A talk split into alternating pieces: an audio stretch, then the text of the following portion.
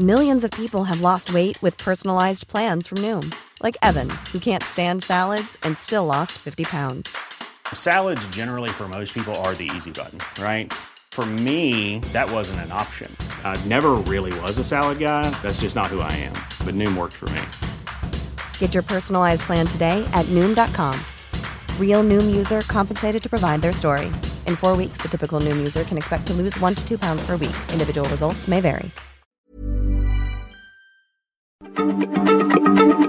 Heraldo Radio, la H se lee, se comparte, se ve y ahora también se escucha.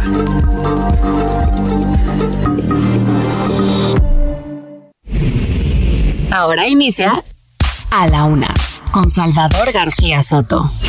A la Una. Donde la información fluye, el análisis se explica y la radio te acompaña. A la Una con Salvador García Soto. A la Una. Comenzamos.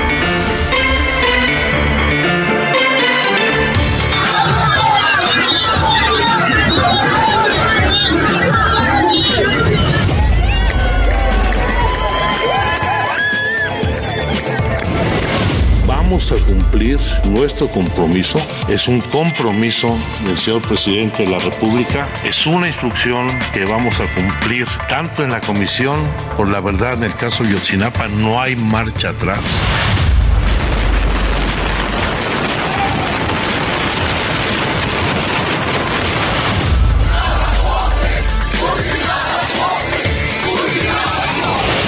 es hacer una consulta a los ciudadanos. Una es, ¿estás de acuerdo con la acción de la Guardia Nacional?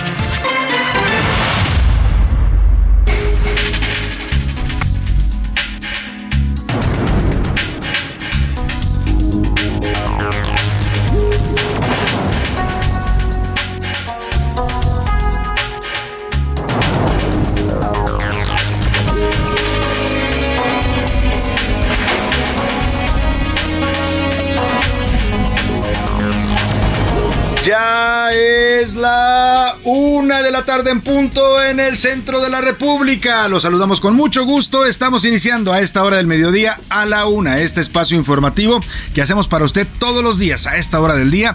Aquí estamos, ya lo sabe, en esta frecuencia del Heraldo Radio 98.5 para informarle, para eh, acompañarle también en esta parte de su día y para pues pasar un buen rato con usted. En este viernes, ya es viernes 23 de septiembre, también vamos a relajarnos un poquito, por supuesto le llevaremos todos los temas informativos importantes, todas las noticias eh, que han ocurrido en las últimas horas aquí en la ciudad, en el país, en el mundo, pero también, también hay que empezar a soltar el cuerpo porque viene el fin de semana, ha sido una semana tensa, imagínese usted, dos tremendos sustos de temblor en esta misma semana, súmele usted todo este tema que estábamos platicando ahora, le mando un abrazo a Javier a la torre que entramos con él en la última parte de su programa que todos los días está, ya sabe usted aquí antes eh, de nosotros de 11 a 2 a 1 de la tarde. Y bueno pues eh, lo que comentábamos esto de la carestía, la inflación que está golpeando tan fuerte a los mexicanos, estos intentos del gobierno por frenarla con acuerdos con los empresarios que no se sabe si vayan a funcionar, ya fracasaron en una ocasión.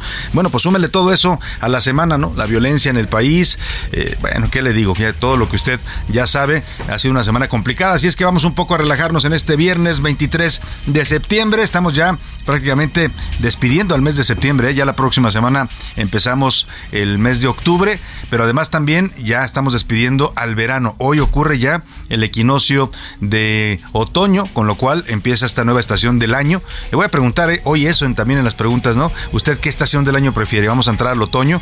A mí me gusta mucho el otoño porque es una estación donde todavía no hace tanto frío, pero el clima es fresco, ¿no? Y los árboles empiezan a cambiar su tono de, de las hojas, empieza a ocurrir este fenómeno de la caída de las hojas. A mí me parece una estación bonita, pero yo quiero preguntar cuál es también su estación favorita del año, ahora que estamos iniciando justo hoy, el otoño. Ya llegó el otoño, que además es tema de muchas canciones. A ver si el productor ahí en medio de el cierre de esta semana de los automóviles, que hemos estado hablando del Día Mundial del Automóvil en la, nuestra propuesta musical, nos pone por ahí un par de cancioncitas del otoño. Hay varias canciones muy bonitas que evocan esta estación del año que se relaciona mucho con, con la nostalgia, con, con el sentimiento, ¿no? Por todo lo que significa este fenómeno de la caída de las hojas de los árboles, el, el clima, los atardeceres, los días son un poco más, empiezan a ser un poco más largos eh, los días que las noches. En fin, vamos a estar hablando de todos esos temas, pero por lo pronto me da mucho gusto saludarlo en este viernes. Deseo que este viernes vaya comenzando bien para usted, que todo lo que tenga que resolver en este día, tenga que atender sus tareas, sus pendientes, sus labores,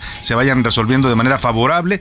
Y si hay algún problema, algún contratiempo, ánimo, ánimo que nos queda todavía lo que resta de este viernes y el fin de semana para resolver cualquier situación. Así es que, mire, como decía el proverbio chino, si su problema tiene solución, pues no se preocupe. Y si no la tiene, pues para qué, se, para qué se preocupan. En fin, vamos a estar hablando de muchos temas importantes. En este viernes saludamos con gusto a todos los amigos que nos sintonizan en la República Mexicana, además de nuestra frecuencia central aquí en Heraldo Radio. Nos escuchan también en ciudades importantes de la República. Por supuesto, saludamos a toda la gente de Guadalajara, Jalisco. Allá en la Perla Tapatía nos sintonizan a través del 100.3 de FM, el Heraldo Radio. Muchos saludos a todos los paisanos tapatíos. A la gente de Monterrey, Nuevo León, allá en la Sultana del Norte. Muchos saludos a todos los amigos regios. Ya viene el fin de semana y con ello la carnita asada, que es toda una tradición allá en Monterrey. Muchos saludos en el 99.7 de FM. A la comarca lagunera, toda esta zona industriosa del país, de gente trabajadora, gente que lucha día a día por salir adelante les mandamos un abrazo afectuoso a todos los municipios de esta zona metropolitana que se ubica entre los estados de Coahuila y Durango. En el 104.3 de FM nos sintonizan allá en La Laguna. En Oaxaca, capital, también muchos saludos a todos los amigos oaxaqueños. Les mandamos un abrazo fuerte. Ah, qué rico el mezcal de Oaxaca, ¿no? El molito, todos los, los tipos de mole. Bueno, ¿qué le digo de la comida oaxaqueña? En el 97.7 de FM nos sintonizan. A Salina Cruz, Oaxaca, ya en la zona del Istmo, también zona de las tehuanas de esta, toda esta cultura ismeña que es tan, tan colorida, tan llena de vida. Les mandamos un abrazo a ellos en Salina Cruz en el 106.5 de FM, en La Brava, y también al istmo de Tehuantepec, 98.5, ahí en Tehuantepec, Oaxaca. Les mandamos el 98.1 de su FM. En Tijuana, Baja California, allá en la frontera norte, nos sintonizan en el 1700 de AM. Mandamos un abrazo afectuoso a todos los amigos de la frontera norte, a los cachanillas de Tijuana, gente que también pues tiene una vida intensa, importante, también con sus problemas, por supuesto, pero gente muy alegre y también siempre muy echada para adelante. Les mandamos también un saludo a la gente de Tuxtla Gutiérrez, Chiapas, allá en el sureste mexicano, capital del estado de Chiapas. También a la gente de Tampico, Tamaulipas, allá en el Golfo. Saludamos a todos los tan pequeños y tan pequeñas. Por supuesto, a la gente también de Ciudad Madero y de Altamira, que son zonas conurbadas ahí en este bello puerto del Golfo de México. Al, otro lado del Río Bravo, saludamos con gusto a la gente de McAllen y de Brownsville, Texas. Nos escuchan en el 91.7 de FM Digital y en el 93.5 también de FM Digital allá en Bronzeville, en Now Media Radio San Antonio 1520 de AM y Now Media Radio Chicago. Muchos saludos a todos los amigos de Illinois en el 102.9 de su FM. Vámonos si le parece a los temas que le tenemos preparados en este viernes, viernes templadito el clima, hay sol en la Ciudad de México, 22 grados centígrados y hay un 57% de probabilidades de lluvia para esta tarde. El equinoccio de otoño se va a, ocurrir hoy 23 de septiembre a las 8 con 3 de la noche. A las 8 de la noche va a cambiar la estación del año. Adiós al verano. Espero que usted lo haya disfrutado. También es una estación muy bonita del año. Y comenzamos y le damos la bienvenida al otoño. Vamos a los temas. Protestas por tercer día consecutivo. Padres, madres y normalistas de Ayotzinapa están realizando protestas y manifestaciones a tres días de que se cumplan ocho años de la desaparición de los normalistas de Isla Normal Isidro Burgos. Hicieron pintas en el campo militar número uno. Han estado atacando, porque no se le puede llamar de otra manera, estas manifestaciones. Tienen todo el derecho a la libre manifestación, así lo consagra la Constitución, pero lo que están haciendo ellos son ataques. ¿eh? Fueron a la Cancillería y dejaron todo pintarrajeado las paredes, atacaron puertas, etcétera. Lo hicieron también en los cuarteles militares allá en Guerrero y ayer, ayer le tocó el turno a la Fiscalía General de la República. No causaron más destrozos porque se metieron ahí los policías antimotines de la Ciudad de México, esos que Claudia Sheinbaum dice que había desaparecido, pero ahí están, sigue habiendo policías antimotines. Una ciudad como esta no puede tener, no puede darse de no tener un cuerpo de granaderos, aunque ya no se les llame así porque los desapareció porque dice que estaban relacionados con los hechos del 1968, pero ayer estuvieron actuando estos grupos antimotines y afortunadamente pues contuvieron esta, eh,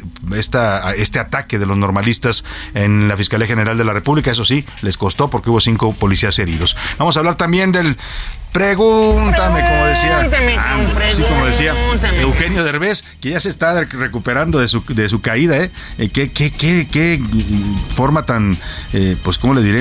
Eh, extraña, ¿no? Porque estaba jugando juegos de realidad virtual cuando perdió la noción del espacio, se cayó y dice que tuvo una fractura expuesta de hombro que le va a costar, pues, varios meses de recuperación. Le decía esto de pregúntame porque el presidente López Obrador propuso una consulta popular, una más, sobre la participación de las Fuerzas Armadas en labores de seguridad pública del 2028. A mí me parece bien ¿eh?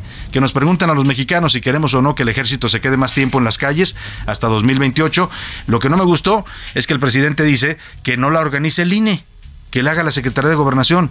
Perdón, presidente, pero la ley y la Constitución dicen que las consultas populares, para que sean legales y válidas, tiene que organizarlas el INE.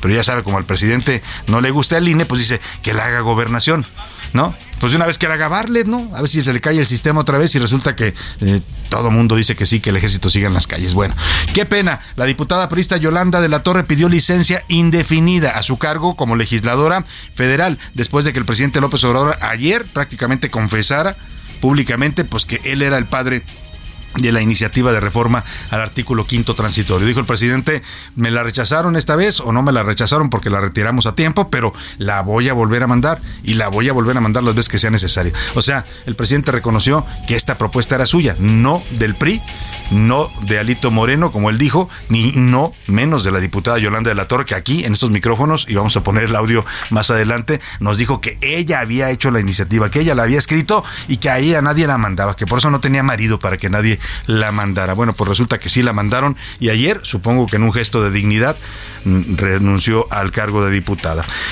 En los deportes, adiós a un gigante. Hoy el tenista suizo Roger Federer va a disputar su último partido como profesional. Lo hará junto a Rafael Nadal en dobles allá en Londres. Además, un tercio del equipo lesionado. La selección nacional de fútbol va a enfrentar mañana a Perú, el último juego ya oficial de FIFA antes del Mundial de Qatar, en los últimos duelos que tiene nuestra selección nacional. En el entretenimiento, Anaya Arriaga nos hablará sobre el caso del actor Octavio Ocaña y también nos va a contar sobre Bad Bunny y el análisis que hará una importante universidad sobre el impacto cultural que tiene Bad Bunny. Ella se convirtió en todo un fenómeno este joven eh, reggaetonero, hip hopero, como usted le quiera llamar. Eh, la verdad es que sí es un, un caso ya para, para estudio, porque es el más escuchado en todo el planeta. O sea, lo escuchan en todos los idiomas, países que hablan otro idioma, también su música es muy popular.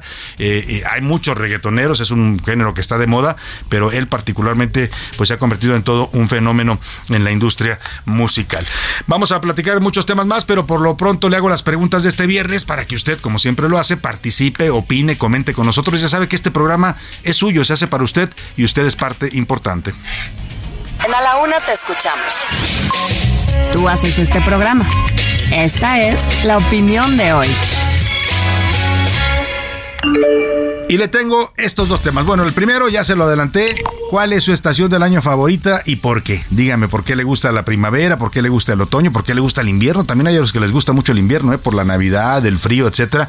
¿O por qué le gusta el verano? Esa es la primera pregunta que le planteo. La segunda tiene que ver con este, esta renuncia de la diputada Yolanda de la Torre, que ayer pide licencia por tiempo indefinido a su curul, después de que se diera a conocer pues que esta iniciativa para alegar la presencia de los militares en las calles en realidad pues era del presidente, él lo dijo públicamente, la voy a volver a mandar. Si dice la voy a volver a mandar, quiere decir que ya la mandó una vez y como no pasó, dice pues voy a esperar un tiempo y la voy a volver a mandar. Bueno, pues la diputada renunció, no sé eh, cómo, cómo interprete usted esto, cree que la diputada mintió cuando dijo que la iniciativa era suya y que en realidad era siempre, siempre lo fue del presidente y de Morena.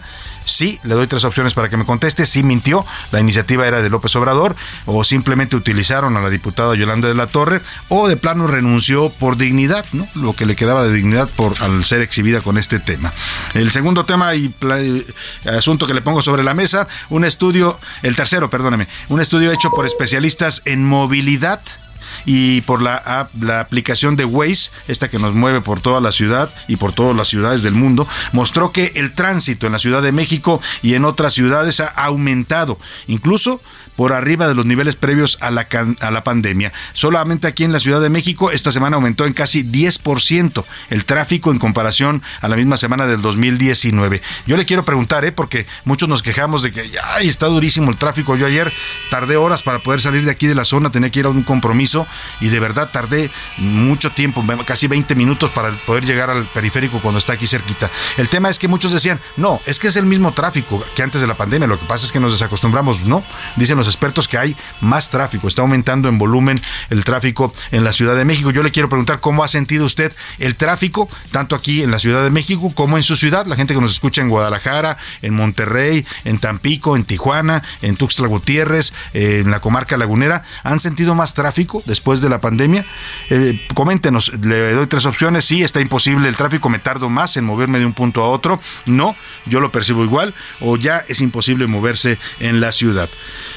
Bueno, pues ahí están los tres temas que hoy le planteo para que comentemos y opinemos y debatamos. En los números para que nos marque 5518 41 51 99. Mándenos mensajes de texto de voz, usted decida. Aquí lo que importa y siempre importa mucho es que su opinión cuenta y sale al aire. Y ahora sí, vámonos al resumen de noticias, porque esto como el viernes y como el fin de semana y como el otoño, ya comenzó. Daños. Un inmueble de oficinas de abogados en Doctor Lucio 126 en la colonia Doctores, alcaldía Cuauhtémoc, fue evacuado y acordonado por autoridades de protección civil a clasificarlo como lugar de alto riesgo tras el sismo de la madrugada del jueves. Nuevo cargo. Pemex nombró a Iván Hernández Gallegos jefe de la Dirección Comercial de Petróleo Crudo, ya que la petrolera estatal evalúa dar fin a la unidad. Corrección. La Secretaría de Energía rectificó las metas ambientales y se comprometió a generar 35% de la energía a través de fuentes limpias en 2024. Rescate. Agentes de seguridad rescataron en el municipio de Chiapa de Corzo, Chiapas, a 153 migrantes que fueron abandonados por presuntos traficantes de personas. Los extranjeros se encontraban hacinados en el interior de un tráiler. Censura. El gobierno de Daniel Ortega en Nicaragua retiró la señal del canal de noticias CNN en español en ese país sin indicar los motivos de la decisión.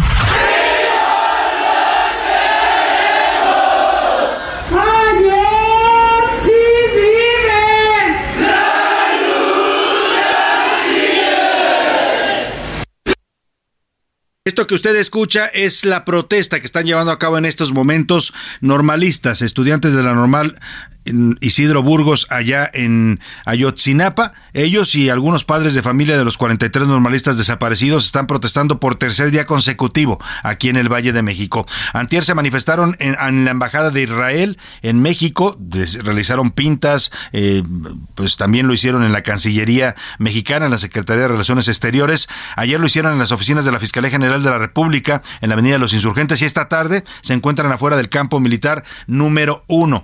Eh, el general División Álvaro Obregón, así se denomina este campo militar número uno. Para la gente que nos escucha fuera de la Ciudad de México, se ubica ahí, a un ladito del Auditorio Nacional, en el Paseo de la Reforma. Sí, por ahí está no, ese es el Campo Marte, discúlpeme, me, equivoqué, yo me confundí. Ese es el Campo Marte, el que está a un lado del auditorio. Este está por el Periférico Nacional, a un lado, a un lado de la Defensa Nacional, pues donde están las instalaciones de la Defensa Nacional, Hipódromo y Avenida Conscripto. Allí están en este momento protestando y vamos hasta ahí, hasta este lugar, está el mitin teniendo lugar con Israel Lorenzana, reportero que nos informa esta tarde de lo que está sucediendo ahí en el campo militar número uno. Te saludo con gusto, Israel, buenas tardes. Salvador García Soto, para mí es un gusto saludarte esta tarde. Efectivamente, estamos a las afueras de la puerta principal del campo número uno, este ubicado sobre Avenida del Conscripto, a un costado del periférico Salvador. En esos momentos continúa desarrollándose el meeting por parte de familiares, amigos y además también estudiantes de la normal rural Isidro Burgos de Ayotzinapa, a tan solo unos días que se cumplan ocho años de la desaparición de los 43 normalistas de Ayotzinapa, Salvador. Ha pasado ya hablar el vocero de los padres de los 43 desaparecidos, Vidulfo Rosales, quien ha dado a conocer que van a continuar con esta lucha. Están pidiendo que se acelere el proceso de detención para los militares después de que ya fue librada la orden de aprehensión y por supuesto también han criticado al gobierno del presidente Andrés Manuel López Obrador por la opacidad y además, bueno, pues han dado a conocer que van a continuar con estas movilizaciones. Tenemos más de mil elementos de la Secretaría de Seguridad Ciudadana en el interior de este campo militar, resguardando por supuesto con equipos antimotines. Y es que hay que recordar que el día de ayer, en la glorieta donde se ubica la fiscalía, la glorieta de insurgentes, se registró un enfrentamiento entre estudiantes de la normal rural de Ayotzinapa y elementos de la Secretaría de Seguridad Ciudadana, el cual dejó un saldo de 10 personas lesionadas. Pues Salvador se desarrolla este mitin. Nosotros, por supuesto, permaneceremos al pendiente. Por último, recordar a nuestros amigos automovilistas que Avenida del Conscripto está cerrada la circulación y elementos policíacos llevan a cabo cortes viales. Israel. Israel, podemos escuchar un poco qué están diciendo en sus discursos en este mitin que realizan los normalistas y los padres de Ayotzinapa. Claro que sí, vamos a escuchar, Salvador. Si solo fuéramos delincuentes, no estuviéramos aquí, estuviéramos en otro lado lucrando. Pero no, camaradas, nosotros queremos justicia, queremos a nuestros compañeros. Y como fue la consigna desde el primer minuto, porque vivos se los llevaron, vivos los queremos, camaradas y ni un minuto de silencio, sino para una vida de lucha hasta la victoria siempre. Bueno, ahí están los discursos, Israel, pues eh, quieren justicia, lo que ha pedido desde hace ocho años ya casi eh, los padres eh, de Ayotzinapa. Vamos a estar pendientes de estas movilizaciones. Por lo pronto, nos dices, el ambiente pues sí se siente tenso, igual que ayer en la Fiscalía General de la República.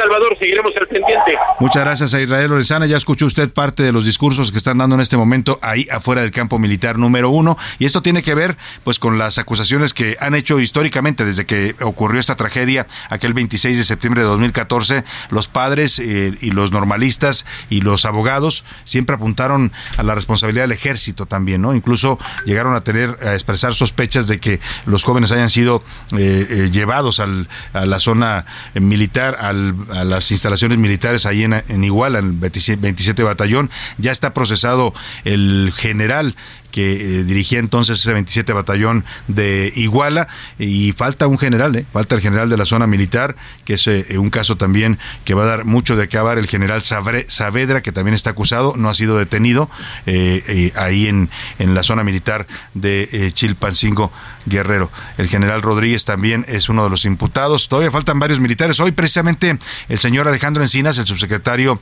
de, de Gobernación, de Derechos Humanos en Gobernación y el además encargado de esta comisión para la Verdad y la Justicia en el caso de Ayotzinapa, dice en una declaración que consignan varios medios que le pide al Poder Judicial eh, que dé a conocer toda la lista eh, de los nombres de los 46 acusados que faltan por darse a conocer, entre ellos varios militares de alto rango y políticos. Dice que se tienen que conocer los nombres, no los ha dado a conocer el, Poder Judicial por un tema de reserva, pues porque así lo manda la ley, solamente se puede dar el nombre con una inicial eh, del apellido, pero dice Encinas que es por ser un caso grave, este por el criterio de máxima publicidad, se a conocer la lista completa de nombres de los acusados, de los acusados por la Fiscalía General de la República en el tema de Ayotzinapa. Bueno, pues vamos a estar pendientes de estas protestas y se está calentando cada vez más el tema. ¿eh? Faltan dos días para el, bueno, tres días, se celebra el aniversario el próximo lunes lunes 26, que yo lo auguro y va a ver que aquí lo vamos a estar comentando,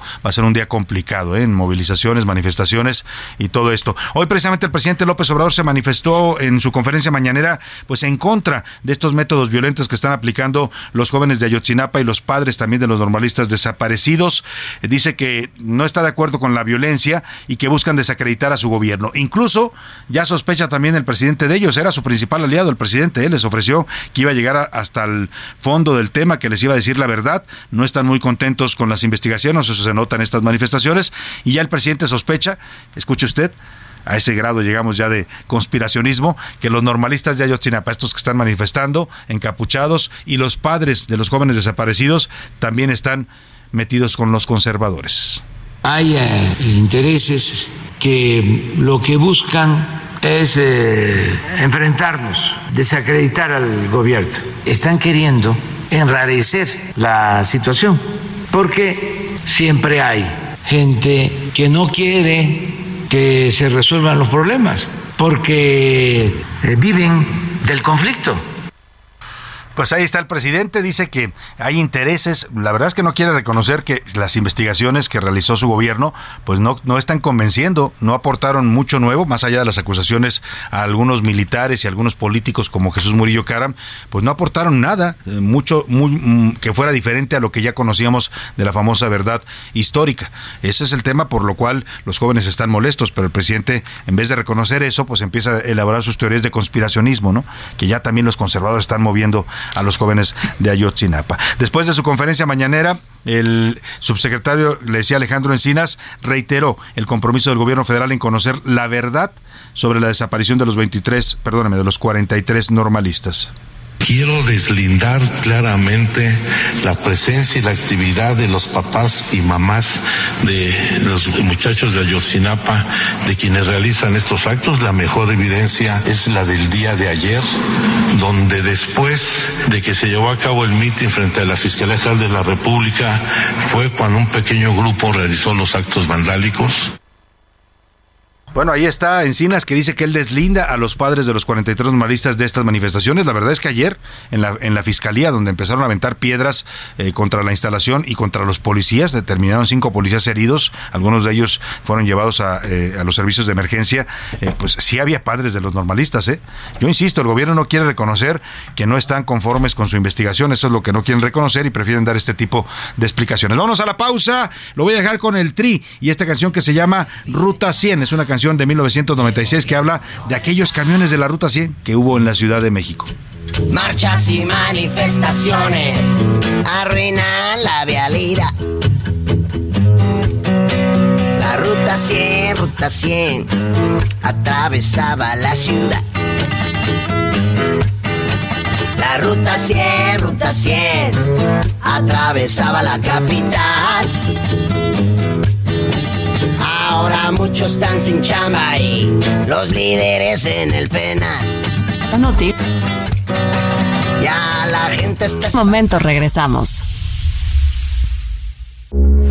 Heraldo Radio, con la H que sí suena y ahora también se escucha.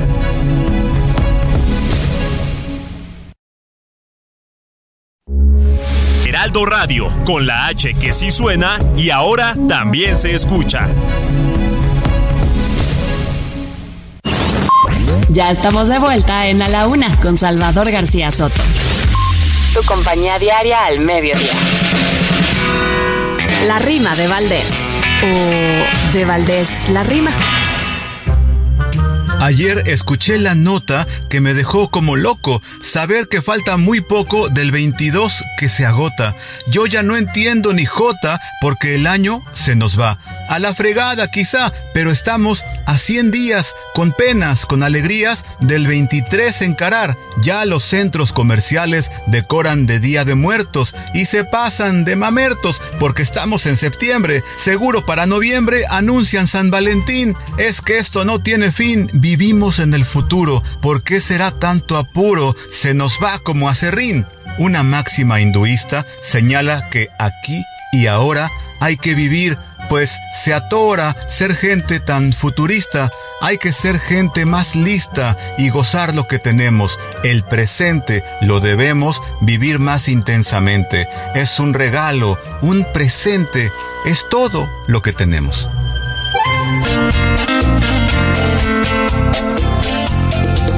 Voy manejando por la noche y pienso en ti. Y en tantas cosas que no te llegué a decir. La luna desde lejos me acompaña. Y me trae tantos recuerdos que perdí. Y en la radio está tocando tu canción. La que bailamos tantas veces tú y yo. Y la lluvia cae tan fuerte en mi ventana y se evapora como gotas de tu amor. Y las luces de los autos brillan como las estrellas en el cielo del dolor. El camino va pasando y yo voy acelerando como quien busca el amor. Yo te busco como un Una de la tarde con 32 minutos. Ya estamos de regreso aquí en A la Una y estamos escuchando esta canción que se llama Carretera con el señor Prince Royce. Una canción de 2017 a ritmo de bachata, ¿no? Sí, es bachata, esto, este ritmo. Es del artista estadounidense Prince Royce. Habla de los momentos de tristeza que vive alguien al manejar por una carretera cuando atraviesa un mal de amores. A ritmo de este pegajoso de la bachata que además está de moda también en el mundo. Y lo puso de moda Juan Luis Guerra y ahora ya hay una serie de cantantes jóvenes que han acelerado un poco el ritmo de la bachata, es una bachata un poco más movida. Eh, pues está este, está el Romeo, ¿qué se llama el otro? Romeo Santos. Romeo Santos, ¿no? Todos estos jóvenes de ascendencia dominicana, la mayoría de ellos, que interpretan esta música que hoy es tan escuchada en todo el mundo. Esta canción fue nominada al Grammy Latino 2017. Seguimos y estamos cerrando ya este viernes la semana del Día Mundial sin Automóvil. Por eso hablamos de estos temas de autos, carreteras y desamores. El camino va pasando y yo voy acelerando como quien busca el amor. Yo te busco como un loco. Dime dónde estará. A la una, con Salvador García Soto. Una de la tarde con 33 minutos y vamos a más información. El tema de la militarización, esto que se ha estado debatiendo fuerte en el país a partir de dos iniciativas, eh, pues hoy sabemos las dos del gobierno federal, del presidente López Obrador.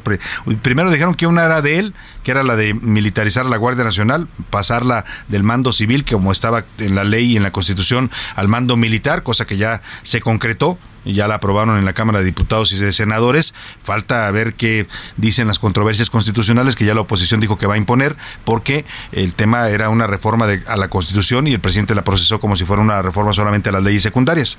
Pero bueno, esa es una. La otra, que se nos dijo en su momento que era del PRI, que era de eh, la bancada eh, que encabeza Rubén Moreira y Alejandro Moreno Cárdenas, el dirigente nacional del PRI, que le había presentado una diputada priista así porque se le ocurrió. Un buen día en la noche dijo, pues ¿por qué no hacemos una iniciativa para que el ejército se quede más allá de 2024, que se quede hasta 2028? Y se puso a darle con el lápiz la diputada Yolanda de la Torre y escribió y escribió, no durmió un par de noches enteras por hacerla y redactar la iniciativa y luego fue y la presentó. Casualmente, pura casualidad, no piense usted mal, cuando a la diputada se le ocurre esta gran idea de alargar la presencia del ejército en las calles, pues empiezan a cesar los audios de Laida Sazores, aquellos audios donde exhibían cosas bastante feas de Alito Moreno, ¿no? Desde corrupciones hasta eh, encuentros de tipo eh, sexual con eh, legisladoras de su partido o tratos vergonzosos o una serie de cosas que se exhibían en esos audios, ilegales por cierto, pues pararon Dijo la de Sanzores, no, ya no vamos a sacar los audios. Y luego ya, pues, eh, dejaron de atacar a Alejandro Moreno. Entonces, bueno, el tema es que eh, estas dos iniciativas que han generado todo un debate, pues llevaron a que en lo que ocurrió con la última, esta precisamente que proponía alargar la presencia del ejército cuando no pudo pasar en el Senado, y antes de que la votaran en contra, eh, pues Morena la retiró. Ayer el presidente, en un acto pues de sinceridad, dijo que pues la iniciativa la iba a volver a mandar, o sea, reconociendo que él era el padre de esta iniciativa y no el PRI, ni Alito Moreno, ni la diputada Yolanda de la Torre, como nos hicieron que, creer o quisieron hacernos creer, ¿no? Porque la verdad, pues yo creo que nada más los ingenuos les creyeron esto, pero el tema es que el presidente retoma el asunto y dice que pues no es mala idea hacer una consulta una consulta popular, preguntarle a la gente si está de acuerdo o no con la militarización, si está de acuerdo en que la Guardia Nacional sea parte del ejército, si está, cómo evalúa, incluso ya dio las preguntas el presidente que, que se harían en esta consulta, si cómo evalúan el trabajo de la Guardia Nacional, si quieren que el ejército siga en las calles hasta 2028 o no, eh, en fin, el tema es que el presidente propone esta consulta popular, pero dice que no quiere que la haga el INE, lo cual pues está muy extraño porque la ley hay una ley que se llama Ley de Consulta Popular que dice que el INE es el encargado de estas consultas, lo dice también la Constitución, pero el presidente dice que el INE no, que si la va a hacer, la va a hacer con gobernación. ¿no? Pues ya, como decía José Luis Sánchez, nada más falta que quiera que la organice Manuel Barlet, ¿no? Para que salgan los resultados a modo. Esto fue lo que dijo el presidente López Obrador. Es hacer una consulta a los ciudadanos, que no sea un asunto popular. Y ya tengo aquí la propuesta de las tres preguntas, y ojalá y apunten ¿Estás de acuerdo con la creación? Es que esto lo escribí hoy. En la creación de la Guardia Nacional y con su desempeño hasta ahora. A ver qué dice la gente. no considero que se deba hacer con el INE, porque nos van a pedir... no una consulta formal como está en la Constitución. Sí, no. Porque ahí lo impide. Hay que buscar legalmente si existe un mecanismo. Parece que sí se puede a través de la Subsecretaría de Gobernación. Legal. Cuando no sea vinculante. Pues ahí está, el presidente quiere hacer la verdad es que, pues si lo va a hacer, que lo haga bien, ¿no? Digo, está bien que nos pregunten a los mexicanos, yo estoy de acuerdo. Y casi le diría que la mayoría van a decir que sí quieren que el ejército siga en las calles. ¿eh? Ya lo hemos comentado. Es un tema que, si usted le pregunta a la población, la población, pues, ¿qué va a decir? Que se queden sin, sin, sin quien los cuide, los vigiles. Saben que las policías locales no sirven, están corrompidas, no tienen patrullas, no tienen equipo. Bueno, acaba de temblar hace unos minutos, eh, no se asuste, fue un sismo de intensidad baja, ahora le vamos a decir de cuánto fue. 5.6 eh, se, sintió aquí en la Ciudad de México en algunos puntos, muy leve, en algunas alcaldías nos dicen en Coyoacán, Xochimilco eh, y Gustavo Madero se sintió leve, en el centro histórico también, pero no nada para nada para asustarse. ¿eh? El epicentro se está reportando en Tecomán, Colima, José Luis Sánchez. Así es, Salvador. En algunas zonas incluso están reportando que sí se llegó a activar la alarma sísmica, Salvador, sobre todo en la zona centro de la capital. Fue a 70 kilómetros al sureste de Tecomán, Colima, 5.6 la magnitud de este sismo, de este sismo. Y bueno, pues eh, no ameritó, no ameritó según, pues, eh, según las alarmas, mm. una alarma general de la ciudad. De no, no ameritó alarma, pero sí sonaron algunas alertas sísmicas, así es que pues ahí está. Lo que sí se está poniendo feo en estos momentos, y vamos a ir hasta allá con Israel Lorenzana, es la violencia en el campo militar número uno. Los jóvenes de Ayotzinapa, los normalistas de Ayotzinapa y algunos padres están irrumpiendo, están rompiendo las rejas del campo militar número uno. Eh, le diría yo la instalación más importante de este país. ¿eh? Están rompiendo las rejas, eh, están tirando las rejas. Vamos contigo, Israel Lorenzana, porque se ha desatado ya la violencia ahí en este punto. Buenas tardes.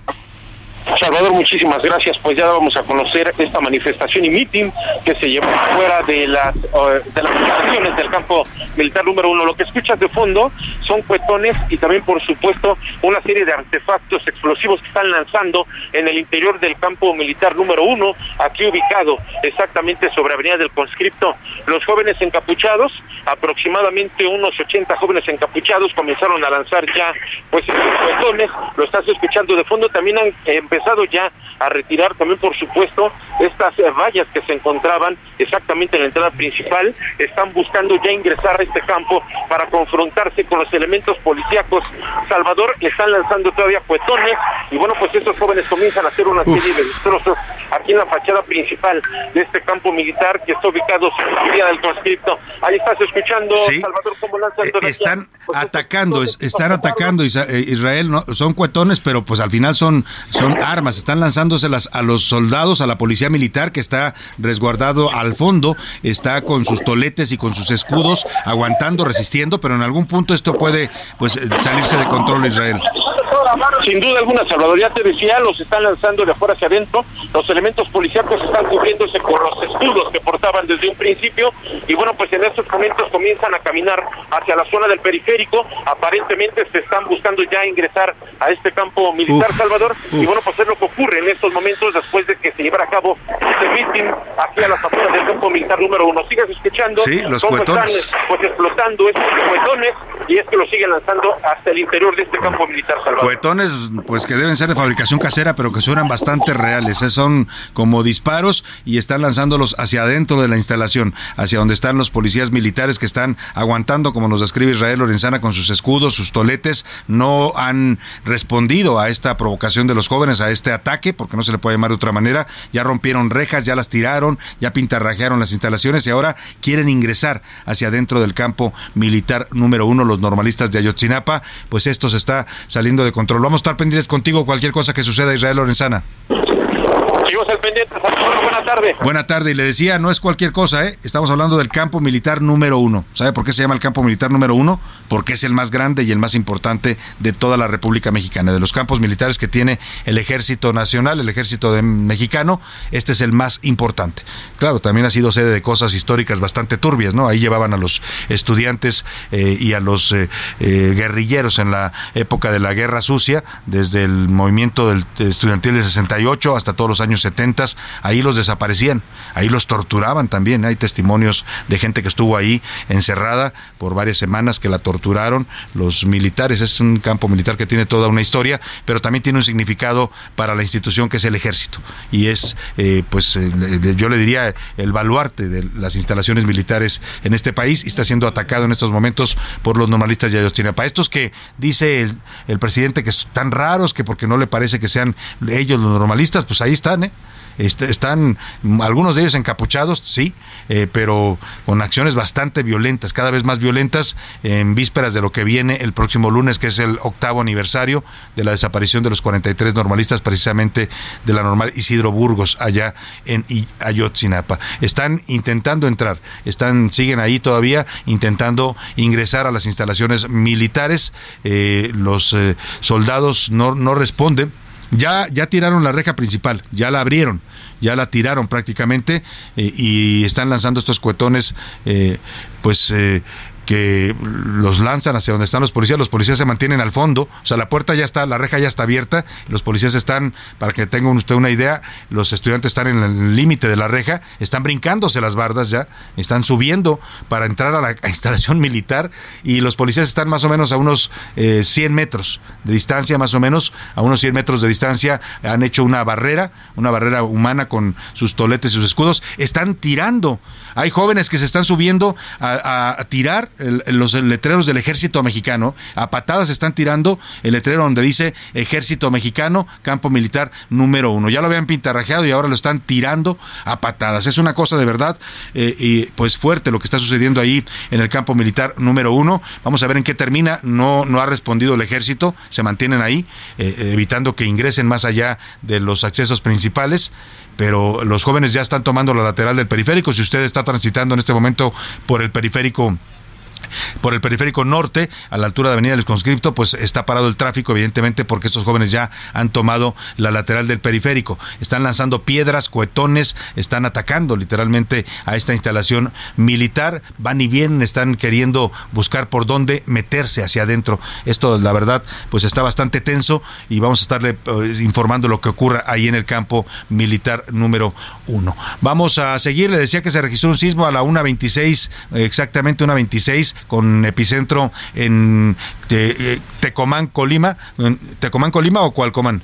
No, Tecomán, Colima. Cualcomán es Michoacán. Tecomán, Colima, ahí se registró el epicentro. 5.6 se sintió leve en algunas zonas de la ciudad. ¿eh? No se sintió fuerte, pero sí hubo gente que salió a las calles en Coyoacán, en Xochimilco, en Álvaro Obregón. Sintieron este movimiento y en Gustavo Amadero. Están pues ahí todavía muy activos los eh, normalistas de Ayotzinapa. Quieren arrancar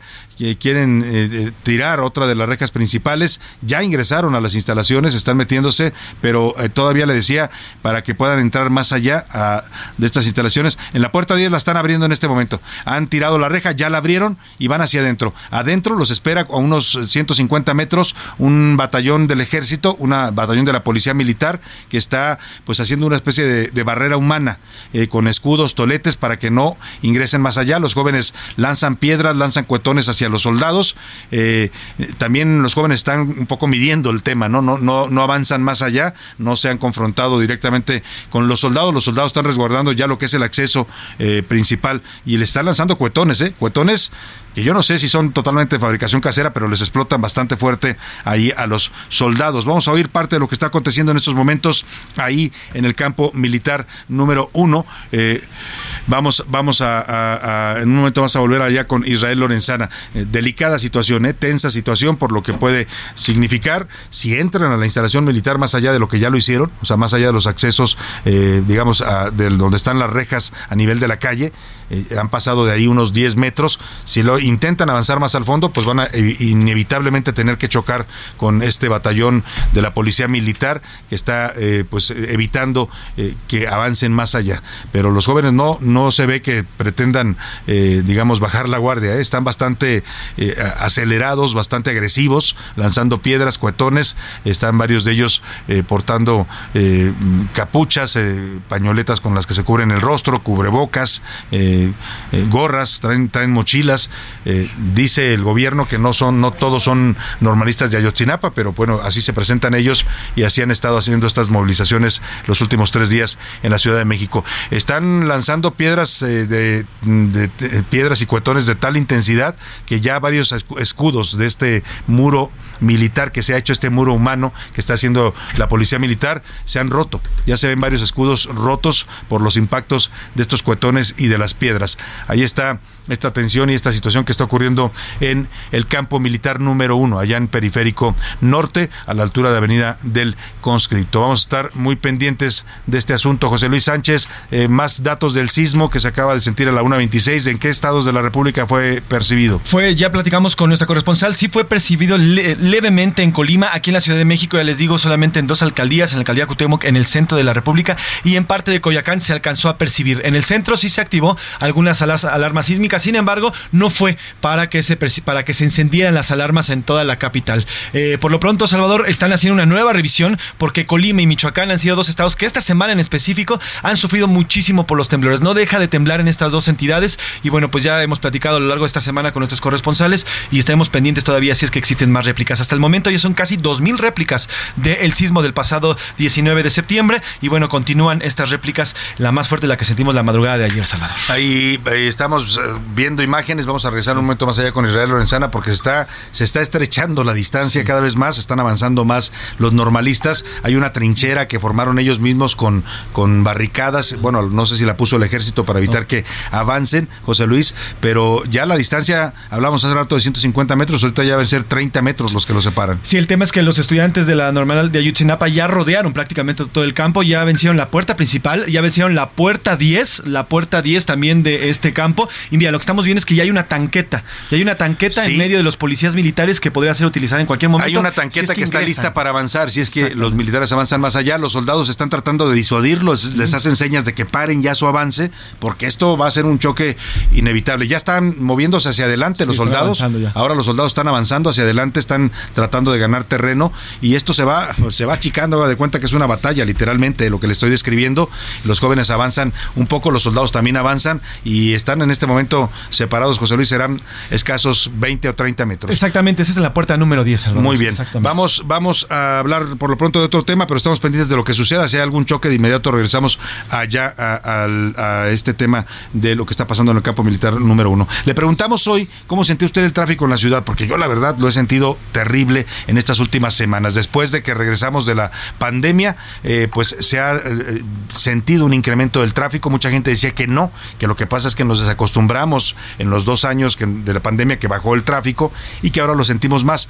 Pero dicen especialistas que sí hay un incremento, que sí se está eh, alargando más los traslados aquí en la Ciudad de México. Vamos a platicar este tema con Francisco de Anda, especialista en seguridad vial. ¿Cómo está Francisco? Qué gusto saludarlo. Hola Salvador, un gusto saludar igualmente. Muy buenas tardes Francisco. Eh, pues, ¿qué, está pasando con el tráfico? ¿Por qué vemos más afectada la movilidad, eh, claro, mm, comparado con lo que vivimos en los últimos dos años?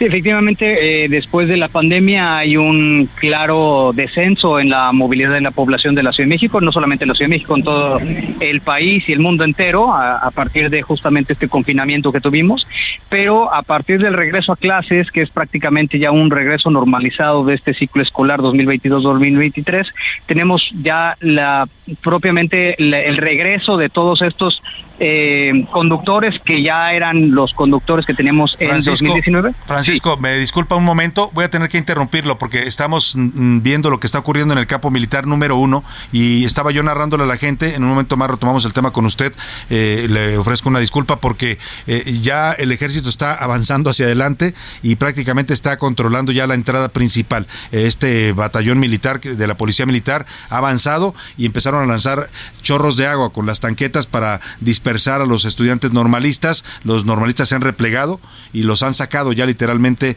del terreno que habían avanzado en las instalaciones militares. Están ya retomando el control de la entrada principal en estos momentos los soldados, sin que se haya producido hasta el momento ningún choque, afortunadamente, entre estos dos grupos. Vamos con Israel Lorenzana, que se encuentra justamente ahí en el campo militar número uno. Vamos a, en un momento más a enlazarlo. Israel, te saludo. Cuéntanos qué está sucediendo, Israel. Salvador, gracias. Pues prácticamente ha terminado este enfrentamiento que se registró entre normalistas y por supuesto los elementos policíacos que estaban en el interior de este campo militar número uno. Ya se han retirado, de hecho, los autobuses que llegaron hasta este punto, ya se han retirado los normalistas, pero bueno, pues los elementos de la policía militar que también estaban resguardando el interior de este campo militar Salvador, bueno, pues comenzaron a lanzar chorros de agua con una tanqueta y bueno, pues agarraron parejo tanto a medios de comunicación como por supuesto, pues solo estábamos cubriendo esta nota aquí a las afueras. Y es que no se habían dado cuenta, Salvador, que pues los normalistas ya se retiraron, hicieron una serie de destrozos impresionantes.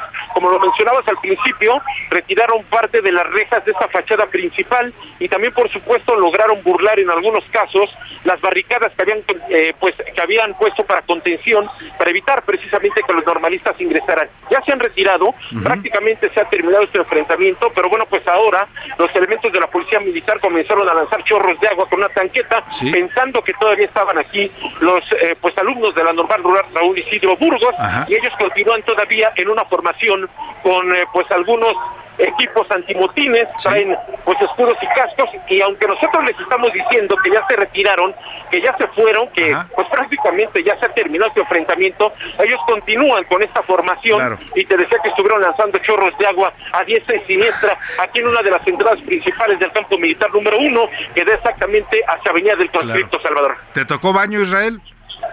Pues también me tocó baño, Salvador, pero mira, ¿qué te puedo decir? Oye, y no era, y no era sábado, y no era sábado todavía, Israel. No era sábado, te alteraron ahí tu, tu baño.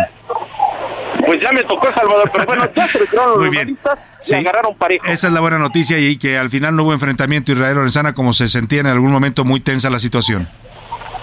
Sí, la verdad es de que hasta este momento no hemos observado personas lesionadas, Salvador.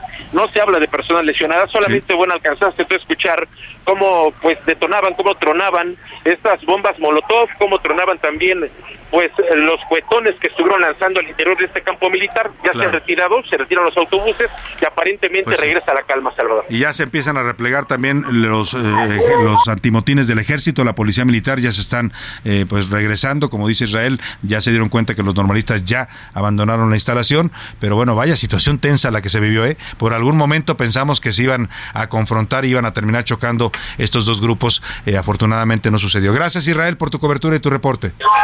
Seguimos al pendiente, Salvador, buenas tardes. Muy buena tarde. Vámonos a la pausa y lo voy a dejar con música. Se llama Panamá y es el señor Van Halen. Regresamos.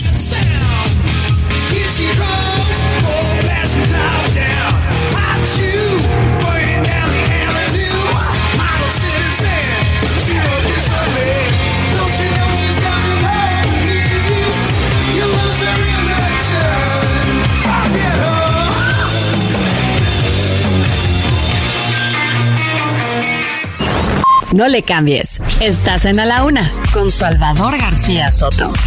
Información útil y análisis puntual.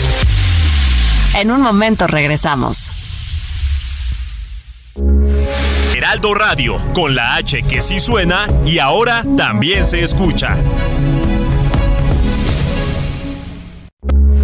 Heraldo Radio, con la H que sí suena y ahora también se escucha. Ya estamos de vuelta en A la Una con Salvador García Soto. Tu compañía diaria al mediodía.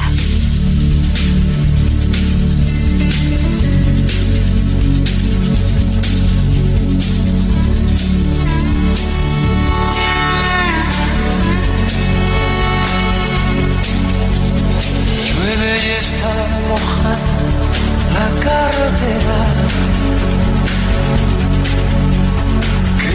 es el camino, qué larga espera. Kilómetros pasando, pensando en ella. Qué noche, qué silencio, si ella supiera que estoy corriendo pensando en ella. Las luces de los coches que van pasando, el ruido de camiones acelerando. Ya son las 2 de la tarde en punto en el centro de la República y los saludamos con mucho gusto. Estamos iniciando a esta hora del mediodía a la una, la segunda hora de este espacio informativo con mucha información todavía, muchos temas, historias, noticias, entrevistas para compartirle. Todavía una hora más le vamos a estar acompañando en esta parte de su día, donde quiera que usted me esté escuchando. Los saludo con mucho gusto. Eh, si está en casita preparando los sagrados alimentos, ánimo, espero que le queden muy sabrosos y nutritivos. Si está en la oficina trabajando, también mucho ánimo, que ya, ya viene el fin de semana. Si está moviéndose en el tráfico de su ciudad, más ánimo, todavía doble ánimo, porque qué pesado está el tráfico en estos últimos días. Estábamos hablando justamente hace un rato con un especialista de esto, del incremento del tráfico en las principales ciudades de México. Vamos a retomar el tema porque lo interrumpimos ante lo que estaba sucediendo en el campo militar número uno, este ataque de los normalistas de Ayotzinapa, que afortunadamente ya terminó, no hubo consecuencias mayores, más allá de que dejaron pues vandalizados los accesos principales, tiraron rejas, eh, tiraron letreros del ejército, llegaron a ingresar a los a los accesos principales, pero no avanzaron más allá porque lo impidió este batallón de la policía militar que estaba e, evitando que avanzaran más los estudiantes de Ayotzinapa. Tenemos mucho más que compartirle todavía en esta segunda segunda hora. Los saludamos todo este equipo de profesionales que hacemos a la una. Vamos a tenerle información importante, historias, noticias, cotorreo informativo, la rola de la semana. Vamos a escuchar sus opiniones y comentarios. Nos queda mucho, de verdad, créame, en esta segunda hora para compartir con usted. Le agradezco, le agradezco que continúe con nosotros y está desde la una de la tarde, su confianza en este espacio informativo. Y si recién nos está sintonizando, le doy con mucho gusto la bienvenida. Estamos escuchando de regreso de esta eh, primera hora al señor Julio Iglesias, se llama La Carretera la canción, una canción de 1995 que originalmente, según platicó Julio Iglesias en alguna entrevista, era un bolero, pero él decidió cambiarle el tono y la, el ritmo a la, a la canción a, raíz de que le gustaba mucho eh, la música de la película de Filadelfia del señor eh, Bruce Springsteen, que realizó esta música extraordinaria. Además, el soundtrack es muy bueno. Eh, la canción de Filadelfia que la hace Bruce Springsteen. Y inspirado en esto, creó esta versión de La Carretera. Escuchemos un poco más al señor Julio Iglesias y seguimos con más aquí en la segunda hora de A la Una. Sigo en la carretera buscándote. Al final del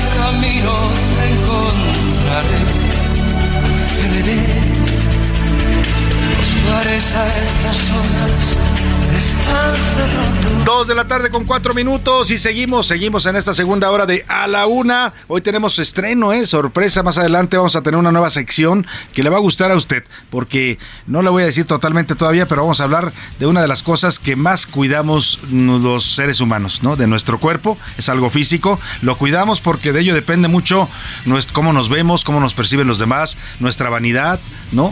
Estoy hablándole del cabello. Vamos a inaugurar hoy una sección especial para hablar de cabello, de todo lo que tiene que ver con este mundo fascinante, tendencias, modas, cortes, eh, cuidados, salud para el cabello. Vamos a hablar más adelante con Mauricio Rugerio, que vamos a inaugurar esta nueva sección que se llama, ya le digo de una vez cómo se llama, se, va a llamar de pelos aquí en A la Una. Vamos a estar eh, en un momento más con este tema, pero por lo pronto es momento, como siempre en este programa, de escuchar sus comentarios, opiniones. Ya están conmigo aquí en la mesa y les doy la bienvenida a Milka Ramírez. Bienvenida, Milka. Hola, Salvador. Ay, por fin se termina la semana. Ya es viernes y Milka está feliz. Y además hoy viene como de marinerita, Milka Ramírez. de marinerita. Trae una, una blusa a rayas azul marino con un saco rojo muy bien combinado, Milka. Y José Luis Sánchez, que también viene muy sport. ¿Cómo estás, José Luis? Salvador García Soto, ¿cómo estás, Milka? viernes, que te quiero viernes. Ahora sí, por fin ya estamos en fin de semana. Prácticamente el último viernes de este septiembre y ya nos enfilamos a el fin de año. Ya viene el fin de año. Octubre, noviembre, diciembre. Ya, ayer fui a una tienda departamental y ya está todo lo de Día de Muertos y Halloween y todas estas cosas de decoración que ya empiezan a vender. De eso habló justamente la rima de Valdés, de don Héctor Valdés, ¿no? De que, pues vaya, ya, ya nos, se nos acabó el año, pues se nos fue de las manos este 2022. Oiga, y póngame por ahí unos, unos tamborileos, por favor. Es momento de pagar. Las apuestas que hacemos en este programa son sagradas y se pagan. Y usted recuerda que apostamos en el Chivas América, José Luis Sánchez y yo. Y pues, ¿qué le digo? Hace rato lo dije fuera del aire, pero no lo puedo repetir. Esas chivas que me hicieron perder Pues ahí está José Luis se pago en este Pagado momento está. su playera de la selección la mexicana. foto, la foto. La foto, claro. Como- ahorita que se la, que se la ponga, Como si que la enseñe para que la suba, la subamos al- a, a las redes sociales para que vean que sí cumplimos y pagamos. Sí, ¿no? toma chocolate y paga lo que debes. Además, tengo que decir, Salvador, gracias, gracias. Eres un hombre pagador, las chiva, chiva pagador, pues. Pero tengo que decir que la- el diseño está muy bonito, ¿eh? El diseño de esta playera está precioso. Está muy bonito, es la que es eh, como, como guinda, ¿no? Tiene toques, eh, tiene unas grecas prehispánicas en guinda, el fondo es como beige y está muy demandado además. Muy, ¿eh? Y no está nada barato. es el tampoco, tercer uniforme que Eso va- fue lo que más me dolió. Y bueno, viene, viene con mi arroba, soy. Pepe Macías y mi número Sí, ya trae su- favorito, su- que es el 25, mi número de Ya nacimiento. trae su nombre atrás. Bueno, pues pagada la apuesta. Pepe. Consumatum es. Bueno, Pues, Consumatum es. esas Muchas chivas- gracias, Salvador. Esas chivas que Le me hacen- pesa, le pesa. Me hacen perder. Le dolió. Oiga, dolió, le y vámonos ahora sí a las preguntas de este día. Hicimos varias preguntas. Una tiene que ver con el inicio del otoño. Hoy a las 8 de la noche, con 3 minutos, se produce el equinoccio de otoño. Termina el verano y empieza esta estación del año que a mucha gente le gusta. A mí le decía que particularmente sí me gusta el otoño. Es un clima agradable, se disfruta mucho las ciudades, eh, sobre todo si hay árboles. eh, ciudades que son muy arboladas, es muy bonito ir en Sí. esta temporada porque cambia el tono de las hojas, cambia el paisaje, en fin. eh, y también le preguntamos sobre esta, pues esta renuncia de la diputada Yolanda de la Torre después de que el presidente confesara públicamente que la iniciativa para alargar la presencia del ejército era suya y no del PRI, no de la diputada, como ella afirmó en este espacio, lo dijo con todas sus letras. Eh, ¿Qué piensa de este tema? Y la última pregunta que formulamos, José Luis. Sobre nada más y nada menos que El tráfico. El tráfico, el otoño Uf. y lo de. Sí, lo de la ¿y qué piensa si, si siente más tráfico que antes de la pandemia? eh? Porque No. aquí en la Ciudad de México estamos de verdad complicados en estos momentos con el tráfico. Y es momento de preguntar en este programa, ¿qué dice el público? Tenemos muchísimos mensajes, Salvador García Soto. El primero y es un reclamo y lo voy a hacer fuerte. Oigan, ingratos de la una, no se olviden que en Ciudad del Carmen, Campeche, también los escuchamos por internet. caray. Discúlpeme, Claro allá saludos a Ciudad del Carmen, Campeche. Así nos, así una nos dice zona saludos. petrolera, ¿no? Exactamente. Que además preparan, preparan unos camarones deliciosos, precisamente Sí. camarones a la petrolera, que son originarios de ahí. Mucha comida rica la que tienen allá en este paraíso que es Ciudad del Carmen. Saludos desde, desde Ciudad del Carmen nos dice, saludos también de regreso. Y bueno, Muchos pues. Eh, la primera, a mí me encanta el invierno, nos dice, nos dice, me encanta el invierno porque acá obviamente hace mucho menos calor, obviamente allá en Campeche. Y la Sí. segunda, bueno, pues todo es show montado, tanto por la diputada como por el presidente de México. Y nos dice saludos, señor Salvador y a todo su gran equipo, Rolando Hernández. Saludos, Rolando, allá en Ciudad del Carmen, Campeche. Buenas tardes para todas y todos en A la Una, Salvador con Salvador García Soto. Les pido que por favor si saludan y las mañanitas para Valeria Sofía Martínez, quien está cumpliendo hoy la mayoría de edad, los 18 años. Ah, sus 18 añitos. Felicidades, Valeria Sofía Martínez. Ahí te van estas mañanitas. Oye, qué bonito cumplir 18 años, ¿no? Sí. Subes, subes ya pues a otra etapa de la vida. ¿no? Abandonas la niñez poco a poco. Felicidades, eh, Sofía, ¿cómo se llama? Sí, el no, Sofía Martínez. Sofía Saludos, Sofía Martínez. Martínez. Y también aprovecho para dar un abrazo y un saludo a Arturo Peralta, un extraordinario constructor, eh, un hombre trabajador que nos ayuda ahí con reparaciones y cosas siempre, eh, una gente muy formal y muy querida. Un abrazo para el señor Arturo Peralta. Salvador García Soto, soy Marta Huerta. Yo digo que el otoño es padrísimo porque se siente esa tranquilidad al ver las hojas de los árboles caer y además salir a las calles y ver este hermoso color ocre, de verdad que da paz. Eso Saludos es a tu gran bonito del otoño, es muy bonito. Hola, buenas tardes, Salvador. Saludos a tu noticiero, a tu gran equipo. Soy la señora Díaz. Para la primera pregunta, me gusta y me encanta el invierno. Y la segunda, por Dios, solo un bebé cree que fue propuesta de esta señora. Ni ella se lo creyó. Y bueno, pues el tres- de ver, tráfico para la señora que le gusta el otoño, escuchemos esta canción de Emanuel que se llama precisamente El último día del otoño. Qué triste es usar la pijama que me diste tú. Sentir la falta de un beso tuyo y dormir sin ti. Sentirme un pobre tonto en la vida. Yo grito ayuda y ninguno me Bueno, ahí está. escucha. Dedicado para todos los que les gusta el otoño. Qué, qué buen disco ese de Manuel, es el disco de En la Soledad se llamaba. Gran, gran disco, eh, gran producción musical. Vamos a más, más Sí, mensajes. buenas tardes, Salvador, Milka, José Luis y todo el gran equipo de A la Una. Eh, saludos, soy Alberto desde Colima. Oigan, hay que, hay que hacerle en realidad la pregunta a las personas si de verdad queremos, queremos que los militares eh, permanezcan, eh, permanezcan aquí en, en nuestras ciudades. Por ejemplo, aquí en Colima, a mí me gustaría que la policía estuviera más fuerte. Y no- el, ver, el ver militares al final siempre nos asusta y nos nos impacta. Lo importante son las policías. Saludos, Yo creo Salvador. que lo importante es tener policías civiles fuertes, honestas, profesionales, capacitadas. Eso es lo que debemos aspirar los mexicanos. ¿eh? El ejército sí ha sido una solución de coyuntura, pero no puede ser la solución definitiva para tener seguridad y paz en este país. Saludos, Salvador. Soy Jalisco desde, desde eh, Jali- perdón. Soy Jalisco, no. No, perdón. Soy- Soy, el, se- soy el señor Javier desde Jalisco. No estoy de acuerdo con mantener el ejército en las calles. A mí no me dijeron, a mí me dijeron en mi plantel militar, porque soy militar, que mi misión era andar tras los delincuentes. Se nos prepara para protegerlos, se nos prepara para proteger la soberanía, se nos prepara para proteger de algunos invasores, pero nunca para proteger, para perseguir delincuentes en las calles. Saludos. Eso y nos dice Javier. Lo dice un militar y tiene Nos toda la razón, militar. Javier. Le mandamos un abrazo, tiene toda la razón.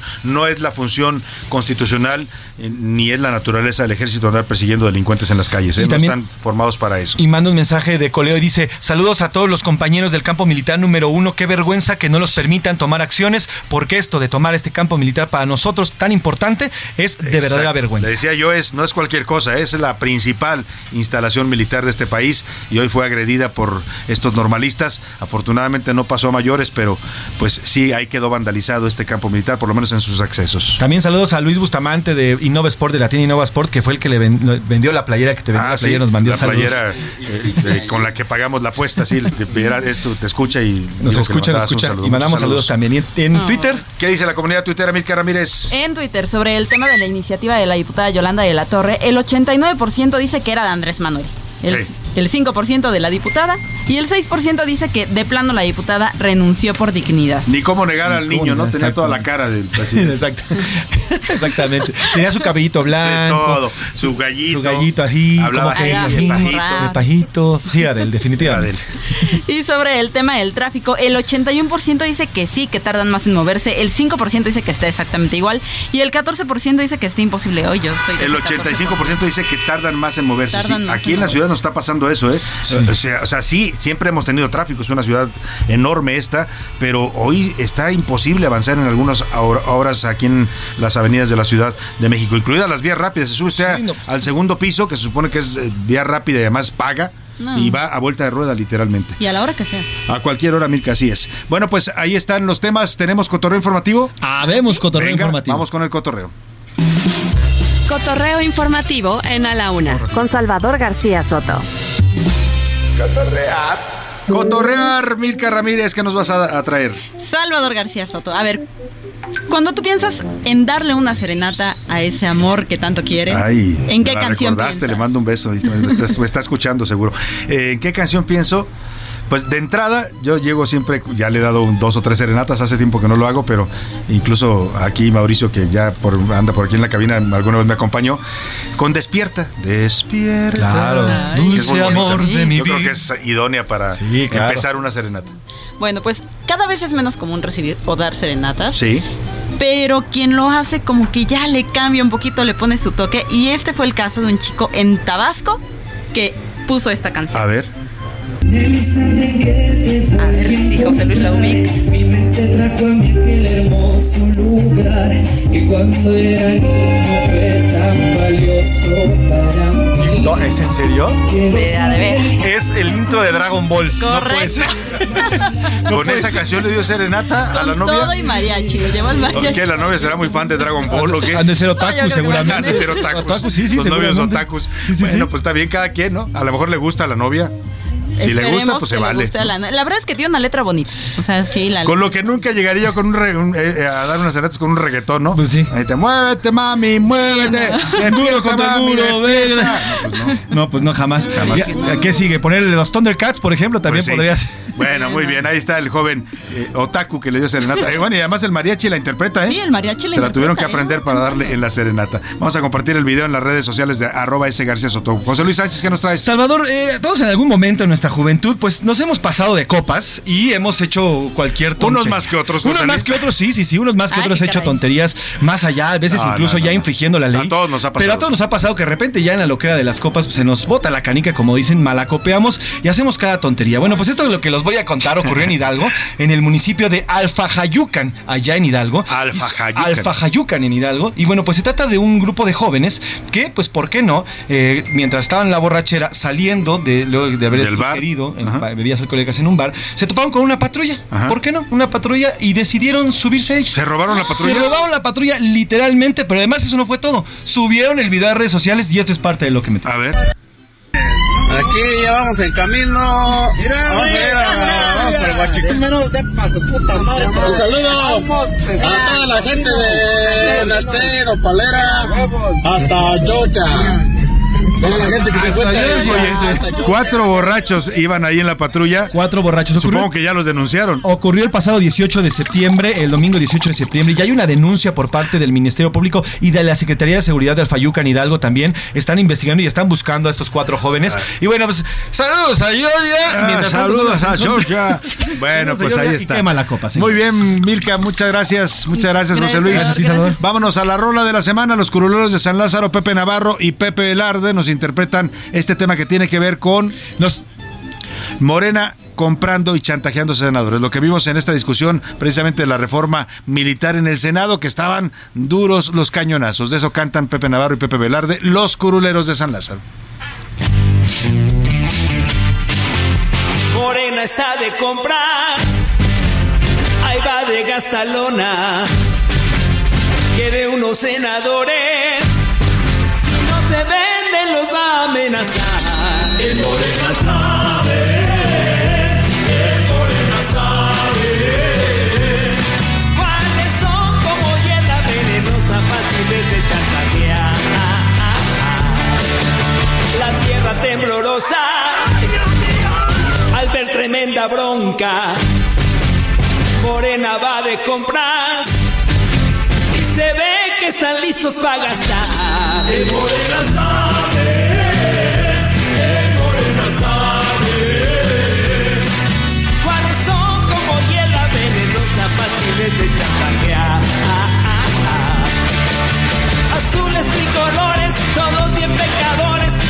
temprano tienen que ceder. Morena desbocada, su lema plomo plata, son como el PRI en el poder. La tierra temblorosa, al ver tremenda bronca, Morena va de compras y se ve que están listos para gastar. El Morena sabe,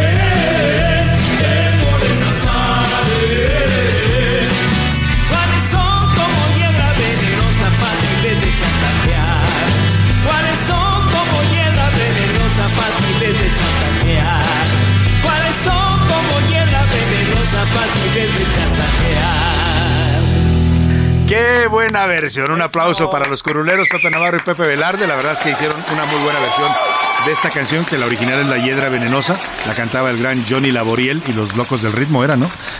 Una, gran versión. Eh, Los socios, no, creo que eran los Locos del Ritmo, ¿no? Los Locos del Ritmo. Eh, pero bueno, ahí están los curuleros de San Lázaro con este eh, tema de la compra de votos en el Senado. Y vámonos a retomar lo que la plática que teníamos hace un momento, de la tuve que interrumpir y le ofrecí un, le ofrezco una disculpa a Francisco de Anda, especialista en seguridad vial. Pues, estábamos hablando justo del incremento del tráfico aquí en la Ciudad de México y en varias ciudades del país, donde se reporta que después de la pandemia, que tuvimos un tráfico bastante tranquilo, pues estamos regresando con más problemas de movilidad, Francisco. Salvador, un gusto saludarte de nuevo, gracias. Sí, efectivamente, eh, como estábamos eh, comentando en su momento, eh, cuando viene la pandemia, viene un, un gran confinamiento de todo mundo para sus casas y hay un gran temor también de los contagios en el transporte público. Entonces el transporte público sufre un gran decremento en sus usuarios que al necesitar otra forma de movilidad, seguramente, que no, no tenemos todavía los datos muy claros, pero seguramente buscan la manera de hacerse un vehículo, muy probablemente usado o con pagos a, crédito para poderse hacer de este, de este eh, instrumento, digamos, de movilidad y que seguramente ahora que regresamos a la normalidad con este eh, eh, regreso a clases, eh, estos vehículos que ya se incorporaron a la, a la movilidad en la pandemia pues siguen circulando, pero ahora cubriendo más necesidades de la población que desafortunadamente no se, no se previeron y, no se aprovechó la oportunidad para generar opciones diferentes la- al automóvil. Y déjame decirte que se desperdiciaron en esta administración dos momentos muy importantes. Uno, por supuesto, fue la propia pandemia para impulsar, por ejemplo, la movilidad en bicicleta, que es uno de, uno de los grandes eh, de las grandes formas de movilidad impulsadas eh, a nivel mundial, pero la otra fue, recordemos, eh, ya a- un poco a principios de la administración, cuando hubo esta, esta escasez de combustibles por el, la- el combate al huachicoleo. En ese momento, eh, la, administración tanto federal como local de las diferentes ciudades tuvo la gran posibilidad de haber impulsado la movilidad a través de la bicicleta, por ejemplo, para poder haber hecho eh, mucho más infraestructura, a, lo mejor de manera emergente, eh, colocando simplemente conos o algunos aditamentos para ir segregando ca- carriles que permitieran a la gente moverse sin tener que recurrir a la gasolina y sin embargo se perdió la oportunidad. Hubo un- una gran... me parece, no sé razón precisamente, pero, Ajá. pero sí ignorancia al respecto para no aprovechar ese, esa gran oportunidad que hubiera sido eh, genial. Claro. Y la otra, pues como te digo, la, la pandemia. Entonces, eh, a pesar de que, claro, está la, la ciclovía nueva de insurgentes, me parece que se pudo haber aprovechado sin ningún problema la posibilidad de haber tenido al menos 100 kilómetros nuevos Claro. de ciclovías emergen- emergentes en, en el caso de la Ciudad de México. Y las consecuencias las estamos pagando todos los que nos movemos en esta ciudad. ¿En qué promedio, en qué porcentaje se, ha- se han alentado los viajes aquí en la Ciudad de México, los desplazamientos?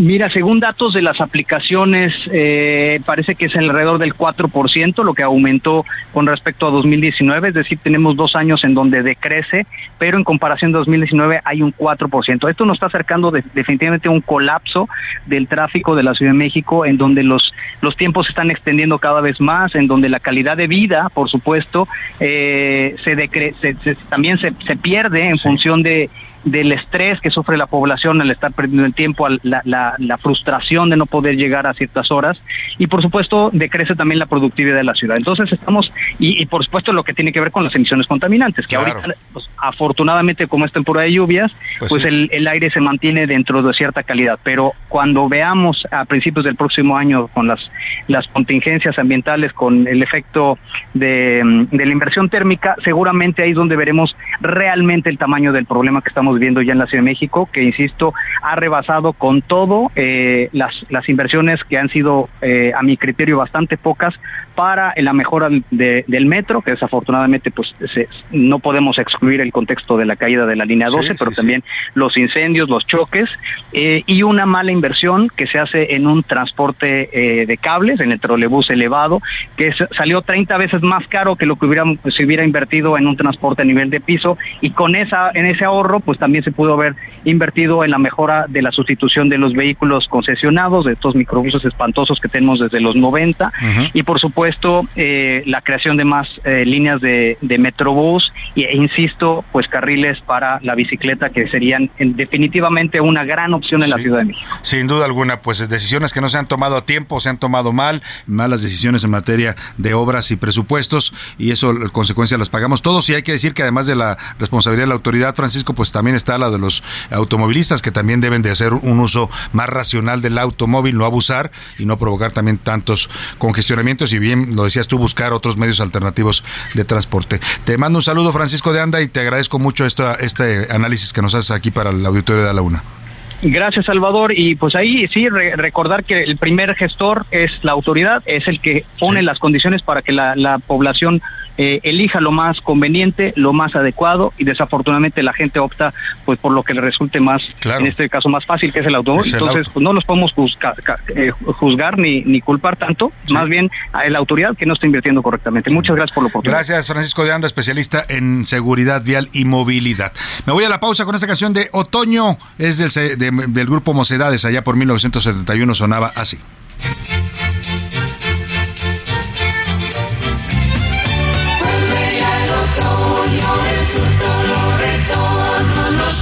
Junto al hogar. Vuelven las hogueras, se queman las quimeras, que solo se queda el mar. Vuelve lo romántico. En un momento regresamos. Heraldo Radio, la H se lee, se comparte, se ve y ahora también se escucha.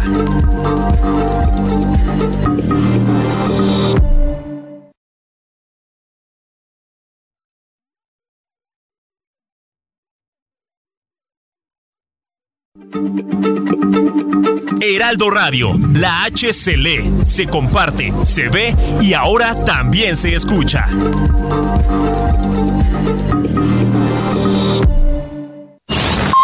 Ya estamos de vuelta en A la Una con Salvador García Soto. Tu compañía diaria al mediodía.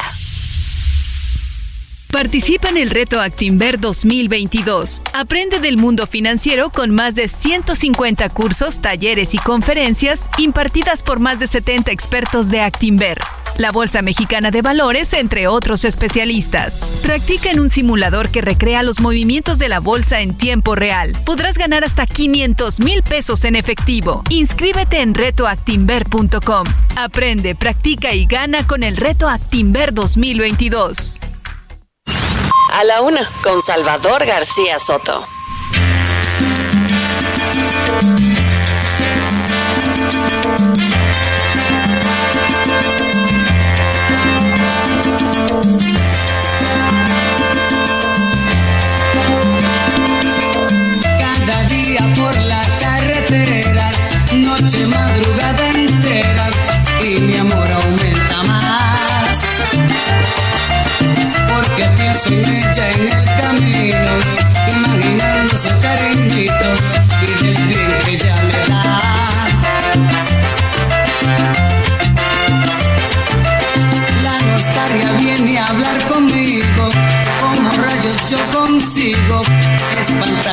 Soledad.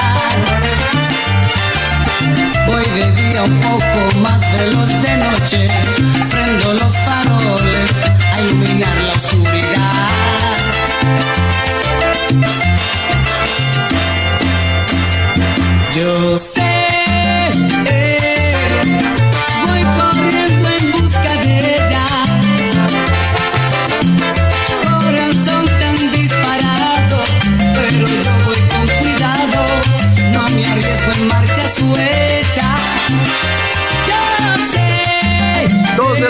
con 32 minutos. Estamos regresando de la pausa con este gran ritmo del señor Frankie Ruiz. La canción le suena porque ayer la escuchamos en la versión original de Roberto Carlos, la versión en español, porque le decíamos que esta canción es antigua. Es desde 1967, existe. La cantaron gentes como Glenn Campbell, Aretha Franklin, Frank Sinatra, evidentemente en inglés, Elvis Presley también, Claude François en francés. Y la versión en español la hizo Roberto Carlos. Esta versión en ritmo de salsa es de Frankie Ruiz de 1985 y suena bastante bien. Súbale un poco y póngase a bailar que ya llegó el fin de semana.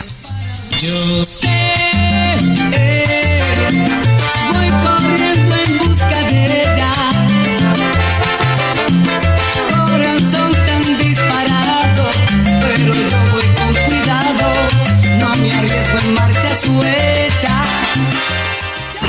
A la Una con Salvador García Soto. El ojo público. En A la Una tenemos la visión de los temas que te interesan en voz de personajes de la academia, la política y la sociedad. Hoy escuchamos a Melisa Moreno. En Melisa lo explica todo. El ojo público. Salvador, buenas tardes. Hoy voy a contarles sobre un diálogo de What Design and Culture Can Do, lo que el diseño y la cultura pueden hacer, que este año junto con Prince Claus Fund organizan de manera paralela a la conferencia Mondiacult 2022, el evento mundial de la UNESCO sobre políticas culturales y desarrollo sostenible, y que se llevará a cabo de manera gratuita en Lago Algo el próximo 27 de septiembre. Se trata de un evento sobre lo que el diseño y la cultura pueden hacer para contribuir a mejorar el mundo con la participación de cinco profesionales dos mexicanas, dos sudamericanos y una mirada de los Países Bajos, todos ellos culturalmente comprometidos con el cambio desde la creatividad. Con un enfoque inclusivo e interdisciplinario, el panel pretende explorar temas como la descolonización del diseño, la preservación de las prácticas indígenas, la igualdad de género y los derechos de las personas LGBTTIQA+, y afrodescendientes. Los participantes de este encuentro son Yamila Ribeiro de Brasil, que es una intelectual, escritora, filósofa, activista social y una de las líderes con mayor influencia en el movimiento por los derechos de las mujeres afrobrasileñas. Carla Fernández de México es una diseñadora de modas e historiadora de la cultura que documenta, preserva, revive y trae al mundo contemporáneo la importancia de la riqueza del patrimonio textil de las comunidades indígenas mexicanas. Desde Nicaragua, Roberto Guillén, fundador de Managua Furiosa, un medio con la información social y cultural que aborda temas sobre las artes visuales, danza, literatura, música, teatro y tecnología. Además, este medio está enfocado en motivar a los jóvenes a leer y participar en dichas actividades. Este medio vive además del arte y la cultura. Rufina Ruiz de México es una maestra artesana con 45 años de experiencia. Su filosofía apunta a la preservación de su identidad a través de la alfarería, el respeto sagrado por la tierra transformada en barro. Y Bárbara Wolfensberger de Holanda es directora general de Cultura y Medios de la Secretaría de Educación, Cultura y Medios de Holanda y es responsable de los departamentos de Patrimonio y Artes, Medios e Industria Creativa y de Políticas Internacionales. Todos ellos estarán moderados por Guillermo Sorno de México, quien es periodista, editor, escritor y autor de Tengo que morir todas las noches, una crónica de los años 80 sobre la cultura y el underground y gay de la Ciudad de México. Salvador, la entrada a este evento será completamente gratuita. Es el 27 de septiembre a las 6.30 de la tarde. Y para más información, para verle inscripción y todos los detalles, los invito a entrar al Instagram arroba WDCDMX. Salvador, esto es todo por hoy. Yo soy Melisa Moreno y me encuentran en arroba melisototota. Nos escuchamos la siguiente. Muchas gracias. Ahí está Melisa Moreno con su eh, colaboración en el Ojo Público. Interesante esta semana del diseño y la cultura que nos está proponiendo en este mes de septiembre. Y vamos a presentar, a dar la bienvenida a una nueva sección, a un nuevo colaborador de este programa. La verdad nos da mucho gusto eh, recibirlo y tener su colaboración porque es un hombre de verdad que sabe mucho de lo que hace. Es un profesional del estilismo, de la peluquería. Eh, ha sido reconocido aquí en México en otros países, es creador de tendencias, es un estilista innovador. Eh, le estoy hablando de Mauricio Rugerio, a invitación de prestigiosos diseñadores como Prada, Dolce Gabbana, el Gucci, ha participado en pasarelas en casi todo el continente americano, es estilista máster para compañías líderes, marcas como L'Oreal, Redken, Bella, Revlon, Salvatore, en el campo de la belleza, ha impartido conferencias y workshops en varios países como educador, ha entrenado, entrenado también a cientos de estilistas profesionales, tanto en México y en el continente americano. Es uno de los más destacados formadores de habla hispana en su rama. Mauricio cuenta con 47 años de experiencia, empezó muy joven en la peluquería, ya nos va a ir contando, él mismo era prácticamente un niño cuando empezó a cortar el pelo y al año siguiente recibió el reconocimiento de estilista profesional. Eh, más joven de América Latina. En 1987 ganó el Campeonato Mundial de Peluquería en Vancouver, Canadá. ¿Qué le digo? Un hombre que sabe mucho de lo que va a hablar y por eso lo hemos invitado a esta nueva sección que se llama justamente De pelos con Mauricio Rugerio. Escuche usted. De pelos. Historias descabelladas con Mauricio Rugerio. Querido Mauricio, bienvenido. ¿Cómo estás, Mauricio? Salvador, muy contento, muy agradecido de la oportunidad, la verdad, eh, muy ah, emocionado. Sí, Eh, tenía rato que no estaba frente a un micrófono. Y Ya has hecho radio, has hecho televisión. Sí, hace 25, 26, 26 años aproximadamente empecé a hacerlo y ha sido una aventura muy bonita. ¿Por qué? Porque mi trabajo es mucho de imagen. Entonces, cuando tú ves la tele o ves algún tutorial, ves alguna revista, pues eh, ves la imagen y ya, ya sabes de qué hablas. Imagínate entonces ahora a través de la voz transmitirle a la persona cu- cuál es el concepto, la, imagen, la tendencia. Y fue un, un reto interesante incursionar la radio porque me dio la oportunidad de compartir. ¿Compartir qué, Salvador? Un mensaje propositivo, un mensaje que sume a la sociedad y un mensaje donde tenemos una base en nuestra industria, hablando de la estética capilar, que tiene que ver con una ciencia. La ciencia se llama tricología y la, tricolo- la tricología es la ciencia que estudia el cabello. Eh, en base y en fundamento a eso, me gustaría hoy compartir, si me permiten, es esta situación post-COVID o que también se vivió en el COVID. Claro, interesantísimo tema el que nos propone hoy Mauricio, porque yo decía que el cabello es parte de nuestra vida, o sea, mm, mucho de nuestra autoestima, ¿no? Y de cómo nos vemos, cómo nos sentimos, se refleja en nuestro cabello, en cómo lo, lo- lo queremos traer, el corte, el tinte, eh, etcétera, el estilo.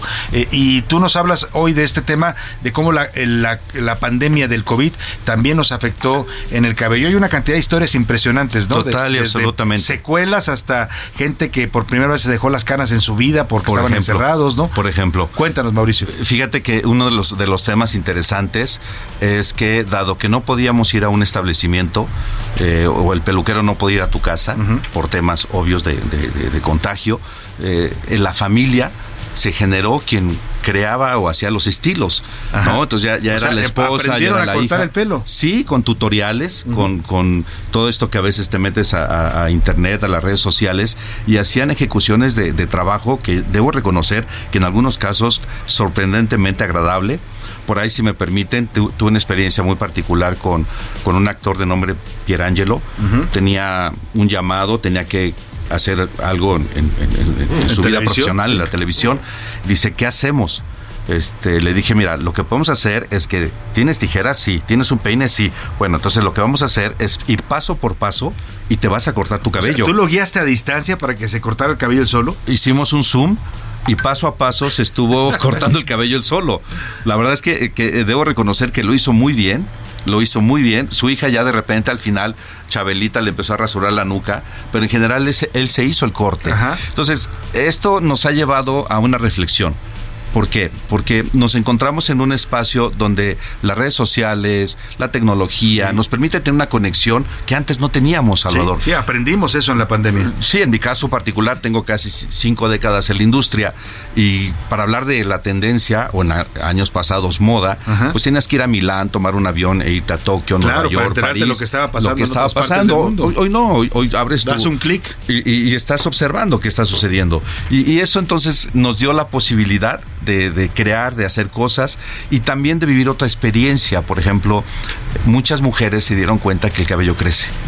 Perdón que me refiera así al género femenino. Así de plano, o sea, no, no, no se daban cuenta que les crecía tanto no, el cabello. No, no se daban cuenta. Hoy podemos ver todavía eh, mujeres que usan el cabello a la cadera o más abajo. Y, y la verdad están sorprendidas porque dicen, yo no, yo no creía que mi cabello cre Nunca se habían dejado el cabello tan largo. tan largo. Y solo decir como dato que los seres humanos hay un estudio clínico que nos dice que entre los 60 y 80 años de vida podemos tener hasta un kilómetro de cabello. Un kilómetro. Un kilómetro. ¿Es lo que nos crece el cabello en Sí, en- entre, entre, entre 60 y Uf. 80 años de vida. Por, por- por lo tanto, por lo tanto eh, esta expresión de, de escuchar en el salón particularmente, me creció el cabello, pues claro, tu cabello crece. Pues Solo que no nos habíamos dado ese espacio. ¿Qué otras cosas se vivieron? Por ejemplo, las canas. Al, al no, al no poder comprar para tu- muchas mujeres las canas. Fíjate, fíjate que es, Para sería hombres también. ese sería un tema interesante posterior Ajá. a tratar. Lo- lo solo solo voy, a, voy a compartir eh, el contexto. Eh, ahora que vivimos tiempos de ah, equidad, de Ajá, igualdad, sí. eh, cuando hablamos de un caballero, hablemos de Richard Gere, de George Clooney, ¿cuáles son los adje- adjetivos calificativos que le damos? Guapo, Se, se ve sexy, muy bien con canas. Exacto, Dice, se ve interesante, Se ve interesante. se ve atractivo. Y esto tiene que ver con la mercadotecnia. Ajá. ¿Por qué? Porque ¿qué pasa cuando ves una mujer con canas? Se ve. Perdón, Perdón con mucho respeto. pero sí dicen, ¿no? Sí, sí Se dicen ve vieja, pues. Vieja, descuidada, fodonga, dejada, etcétera. Y una vez más, ahora que estamos viendo estos tiempos de igualdad, ¿qué diferenciaría si le dijeras también a una mujer que se ve interesante, con sus canas, que se ve sexy, que se ve guapa, que se ve atractiva? Y hoy lo vemos en el cine, lo vemos en la televisión. Verónica Castro, por ejemplo, trae su cabello Ya trae con sus canas, claro, ¿no? y se ve se ve divina la mujer. Por ahí por ahí Salma Hayek también ya dejó sus canas y hace una expresión. Dice, "La cana es un tema de sabiduría." Ay, qué interesante. Ah, Está cambiando el enfoque, pues eh, esto también es consecuencia de la pandemia sobre las canas. Sí, eh, mira, por ejemplo, ah, venimos de una tendencia donde las personas querían su cabello platino. Hacer el cabello platino, perdón, vas a un salón y, y gastas una fortuna. Gastas una buena lana y además dañas tu cabello. Y a también. veces dañas tu cabello, a veces dañas eh, otras cosas. Y, y tener tu cabello probablemente al 100% ya blanco, pues la verdad disfrútalo. Ya nada más te lo arreglas un poco, ¿no? Te das un tonito así Exactamente. interesante. Va- vamos a hacer la descripción eh, literal de la cana. La cana es una deficiencia a nivel molecular de la fibra capilar. ¿Qué pasa? Físicamente se fractura el cabello y se pierden los melanocitos. Los melan- melanocitos son los que le dan el pigmento al cabello. Por lo tanto, la cana no refleja la edad. Esto es muy importante para, para nuestro público, Salvador, Sí. decirles que la cana no está diciendo cuántos años No, tienes. no es que estés viejo porque No, tienes canas. no, o sea, puede pasarte de joven también. Sí, ¿quién, quién recuerda cuando iba a la prepa, por ejemplo, y tenía un compañero con un Sí, mechón blanco? canosos O, ya, o ya una cantidad eh, considerable de canas. Oye, pero vamos a hacer otro, otro- otra colaboración sobre canas. Nos estabas hablando de la pandemia y, y- y también me comentabas tú, nos comentaba fuera de micrófono, Mauricio, que mucha gente también tuvo secuelas. Eh, Hay gente que se le dañó el cabello con, con el COVID, que padeció el COVID. Sí, gracias Salvador. Eh, una, una de las cosas que eh, muchas personas, y traemos un dato interesante, que 7 millones eh, de personas que padecieron el COVID, el, el 25%, que serían 1.750.000 personas, tuvieron una secuela post-COVID con el cabello. ¿Y cuál es esta secuela? Una pérdida excesiva de cabello. El, el mensaje es el Se les siguiente. cayó. Se les cayó mucho el cabello. El mensaje es el siguiente. Un filamento cumple un ciclo vital entre los 4 y 6 años de vida. Estas etapas se llama, estas etapas de vida son la etapa anágena, catágena y telógena. Estas etapas, eh, en el particular, lo que hemos estudiado hasta ahora con el COVID, es que la etapa telógena se acelera. Por lo tanto, la caída es excesiva. Solo decir como dato que eh, en la raza humana tenemos desde 90 hasta 160 mil filamentos, dependiendo del pigmento y el grosor. Por lo tanto, si hacemos un promedio, hablamos de 120, 140 mil filamentos. Que es lo que tiene una cabellera Una normal, cabellera normal. sana. Exacto. Si se te cae eh, el cabello en la etapa telógena, no se cae ni, el, ni 6 mil filamentos. Obvio, ver 6 mil filamentos caer es impactante. Claro, de, de golpe, pues sí. Unas, unas, de, unas de las causas que a veces lo vemos nosotros los estilistas es cuando las mujeres están eh, embarazadas. Pre o posparto hay también una caída excesiva de cabello, pero esta se regenera sola. El mensaje es que dado los estudios que tenemos, el cabello se recupera solo. no, no requiere un tratamiento especial.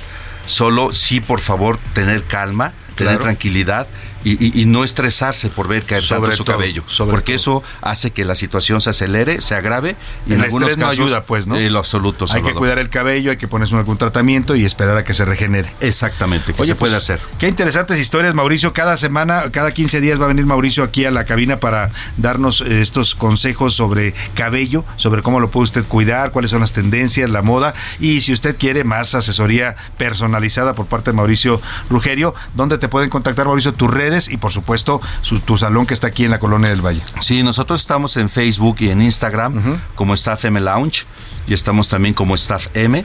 En lo personal pueden buscarme en Instagram, Instagram como Mauricio Rugerio y eh, tenemos nuestro teléfono que es el 55 59 29 58. ¿Y la dirección? de Estamos en San Borja 1030, esquina División del Norte.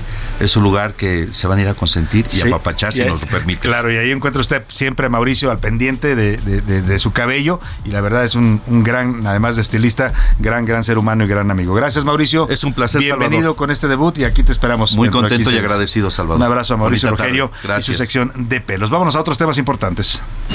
A la una, con Salvador García Soto. Y vamos a platicar de un tema relevante porque algunos lo están considerando ya como el peor caso de corrupción que se ha detectado en este gobierno, en el gobierno de la 4T, en el gobierno del presidente López Obrador que había dicho que ya acabó con la corrupción. Pues la corrupción no se acaba por decreto, ya lo sabemos, y le estalló, el propio presidente lo ha reconocido y ha hablado de este caso, el, estoy hablando del caso de Segalmex, eh, esta, esta em- empresa del gobierno o esta eh, institución que agrupa a Liconza y Diconza, que tiene que ver con el abasto de productos básicos para los mexicanos. Estamos hablando de un fraude entre 2019 y 2020 que asciende a más de 12 mil millones de pesos. Para hablar de este caso que ya empieza a tener consecuencias legales con las primeras denuncias que ha presentado la Fiscalía General de la República, saludo con gusto en la línea al periodista Arturo Ángel, eh, que ha estado siguiendo de cerca este tema y ha dado esta exclusiva en sus redes sociales. ¿Cómo estás Arturo? Qué gusto saludarte. Buenas tardes. Eh, eh, hola Salvador, ¿cómo estás? Muy buenas tardes. No, siempre un gusto saludarte nuevamente. Igualmente, ayer te leíamos con atención en tu cuenta de Twitter, Arturo, y dabas a conocer que ya están las primeras denuncias de la Fiscalía, en este caso de Segalmex. Es importante porque parece que este gobierno no quería reconocer pues este fraude que, vaya, algunos dicen son tres veces la estafa maestra.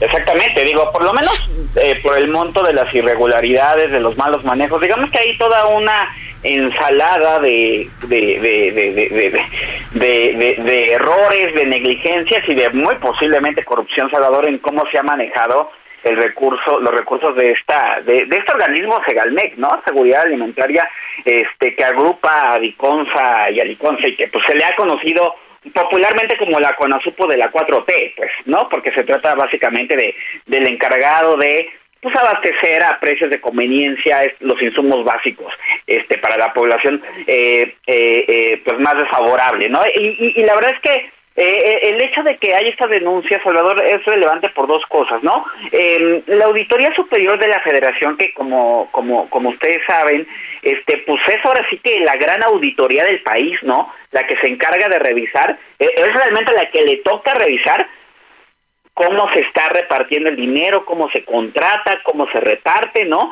Y en su caso, hacer las observaciones de si detecta malos manejos Salvador y en su caso, pues el asunto y el dinero está serio y el dinero no aparece, pues presentar las denuncias penales, ¿no? Eh, en efecto, lo que ayer eh, daba a conocer es que la Auditoría Superior de la Federación ha presentado las primeras dos denuncias formales eh, eh, eh, ante la Fiscalía General de la República, de hecho las presentó en agosto, pero este apenas es que lo pudimos confirmar, lo cual se vuelve relevante, insisto, por dos cosas, porque son las primeras denuncias por este megacochineo de Segalmex, que ahorita profundizo en él, pero además porque son las primeras denuncias en contra de la gestión de López Obrador, de Salvador. Y aquí yo creo que vale la pena tocar lo que tú decías al principio, ¿no? Se habla mucho del tema de la corrupción y de que si ya se radicó y que ya no se permite se ha venido documentando periodísticamente e incluso varios casos tuvo que reconocer una conferencia exactamente de, lo que ocurrió en Segalmex pero no venían las denuncias de la auditoría ni por Segalmex ni en contra de nadie no y ahí se ha cuestionado bastante la actuación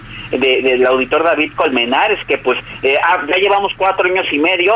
En su momento eh, incluso en Animal Político se hizo alguna comparación de cómo en otros sexenios pues a estas alturas de, del sexenio ya la auditoría había presentado denuncias, y aquí no ocurría no y entonces bueno, finalmente, y por cierto, en su página no están colocadas las denuncias, lo cual es, es una irregularidad, pero bueno, yo pude confirmarlo a través de fuentes que se presentan estas dos denuncias, Salvador, eh, penales. No conocemos los detalles, pero sabemos que es más o menos por un monto de 150 millones de pesos. Pero lo que a mí me dicen es que se tratan de dos, de varias que se estarán presentando en las siguientes semanas y meses, porque como tú mencionabas al principio, las irregularidades van entre 8 mil y 12 mil millones de pesos. Siempre hay la posibilidad de que se aclare, pero aquí el asunto parece muy serio porque además quien sí había hecho la chamba ante Salvador era la Secretaría de la Función Pública, la Procuraduría Fiscal de la Federación, han presentado más de 35 denuncias por su lado por el cochinero que es el Almex, pues, ¿no? Porque hay una colección de irregularidades desde inversiones en certificados bursátiles no autorizados, contratos de empresas fantasma, eh, hay, una, hay un esquema incluso de posible lavado de dinero que involucra a 15 funcionarios y 8 empresas donde se llegó a simular, imagínate, la compra de 25 mil toneladas de azúcar, el azúcar no aparece, ¿no? Entonces, eh, eh, es un asunto que la Fiscalía General ha considerado de delincuencia organizada, Salvador, a ese punto, o sea, no solo de corrupción, sino de delincuencia organizada, y por eso es que se está operando en ese, en ese sentido. Sin duda, por eso es importante lo que revelas tú, que ya están las primeras denuncias, y la pregunta, Arturo, es, pues, ¿qué pasa con el que encabezaba Segalmex? Es el señor Ignacio eh, Ovalle, muy cercano al presidente, pero que ahora tiene un cargo en gobernación, o sea, ¿dónde está la responsabilidad? Lo cambiaron de puesto en marzo, ¿no? Lo cambiaron de puesto, pero pues nada más, sí ya procesaron a, que, a dos de sus subalternos, te puedo confirmar que Ignacio Valle ya declaró alguna vez en la fiscalía, pero declaró por uno de los casos que es el de los certificados bursátiles y dijo que no se acordaba haber firmado ese documento. Y ese fue todo el argumento, ¿eh? Pues habrá que ver. Sí está haciendo falta que, escale esto. Sin duda. Vamos a estar eh, pendientes, de, por supuesto, de lo que publiques e investigues sobre este tema. Arturo Ángel, como siempre, te seguimos en tus redes sociales y te agradecemos mucho que compartas esta información con nuestro auditorio. Un gusto estar con ustedes. Buenas tardes. Un abrazo, Arturo Ángel, periodista especializado en temas de justicia y corrupción, autor de los libros El caso de la viuda negra y Duarte el Prista Perfecto. Vamos a los deportes. Le queda poquito al señor Oscar Mota, vamos a aprovecharlo. Los deportes en A la Una con Oscar Mota. Oscar Mota, bienvenido. Mi querido Salvador García Soto, amigas y amigos, hoy un gran día para ganar rápidamente tres temas. Número uno, acabándose en unos segunditos más, eh, a la una con Salvador García Soto. Último partido de Roger Federer como profesional será en la Labor Cup junto a Rafael Nadal. Un partido no oficial, pero por supuesto que tendrá muchísimos honores. con el ¿Cuántas veces de- los vimos enfrentarse, no? En y el respeto que torneos. se transmitían Sí, y sí, todo sí. ello. Un, un- un cerrojazo increíble para la carrera. Número dos, mañana a las 8 de la noche, México contra Perú. México es un hospital, está lesionado Héctor Herrera, está lesionado Jorge Sánchez, Funes Mori viene saliendo de lesiones, Raúl Jiménez está lesionado, entonces, pues esperemos ganar algo, ¿no? Por supuesto. Va a ser un examen importante el partido contra Perú. Sin lugar a duda, porque ya le queda nada más Perú y el equipo obviamente colombiano, donde ya Tata Martino sí o sí tiene que plantear el mejor once posible. Y por último, los Browns derrotaron a los Steelers el día de mañana, el día de ayer en la NFL y el día domingo viene un partido interesante entre Bucaneros y Green Bay. Mis respetos para Oscar Mota. Tres temas en un minuto. Perdón por la premura, Oscar. Ay. Muchas gracias, Oscar Mota. Pero sobre todo usted, que pase una excelente tarde, provecho, que tenga un buen fin de semana. Aquí lo esperamos el lunes a la una. Salvador García Soto. El espacio que te escucha, acompaña e informa. A la una. Con Salvador García Soto.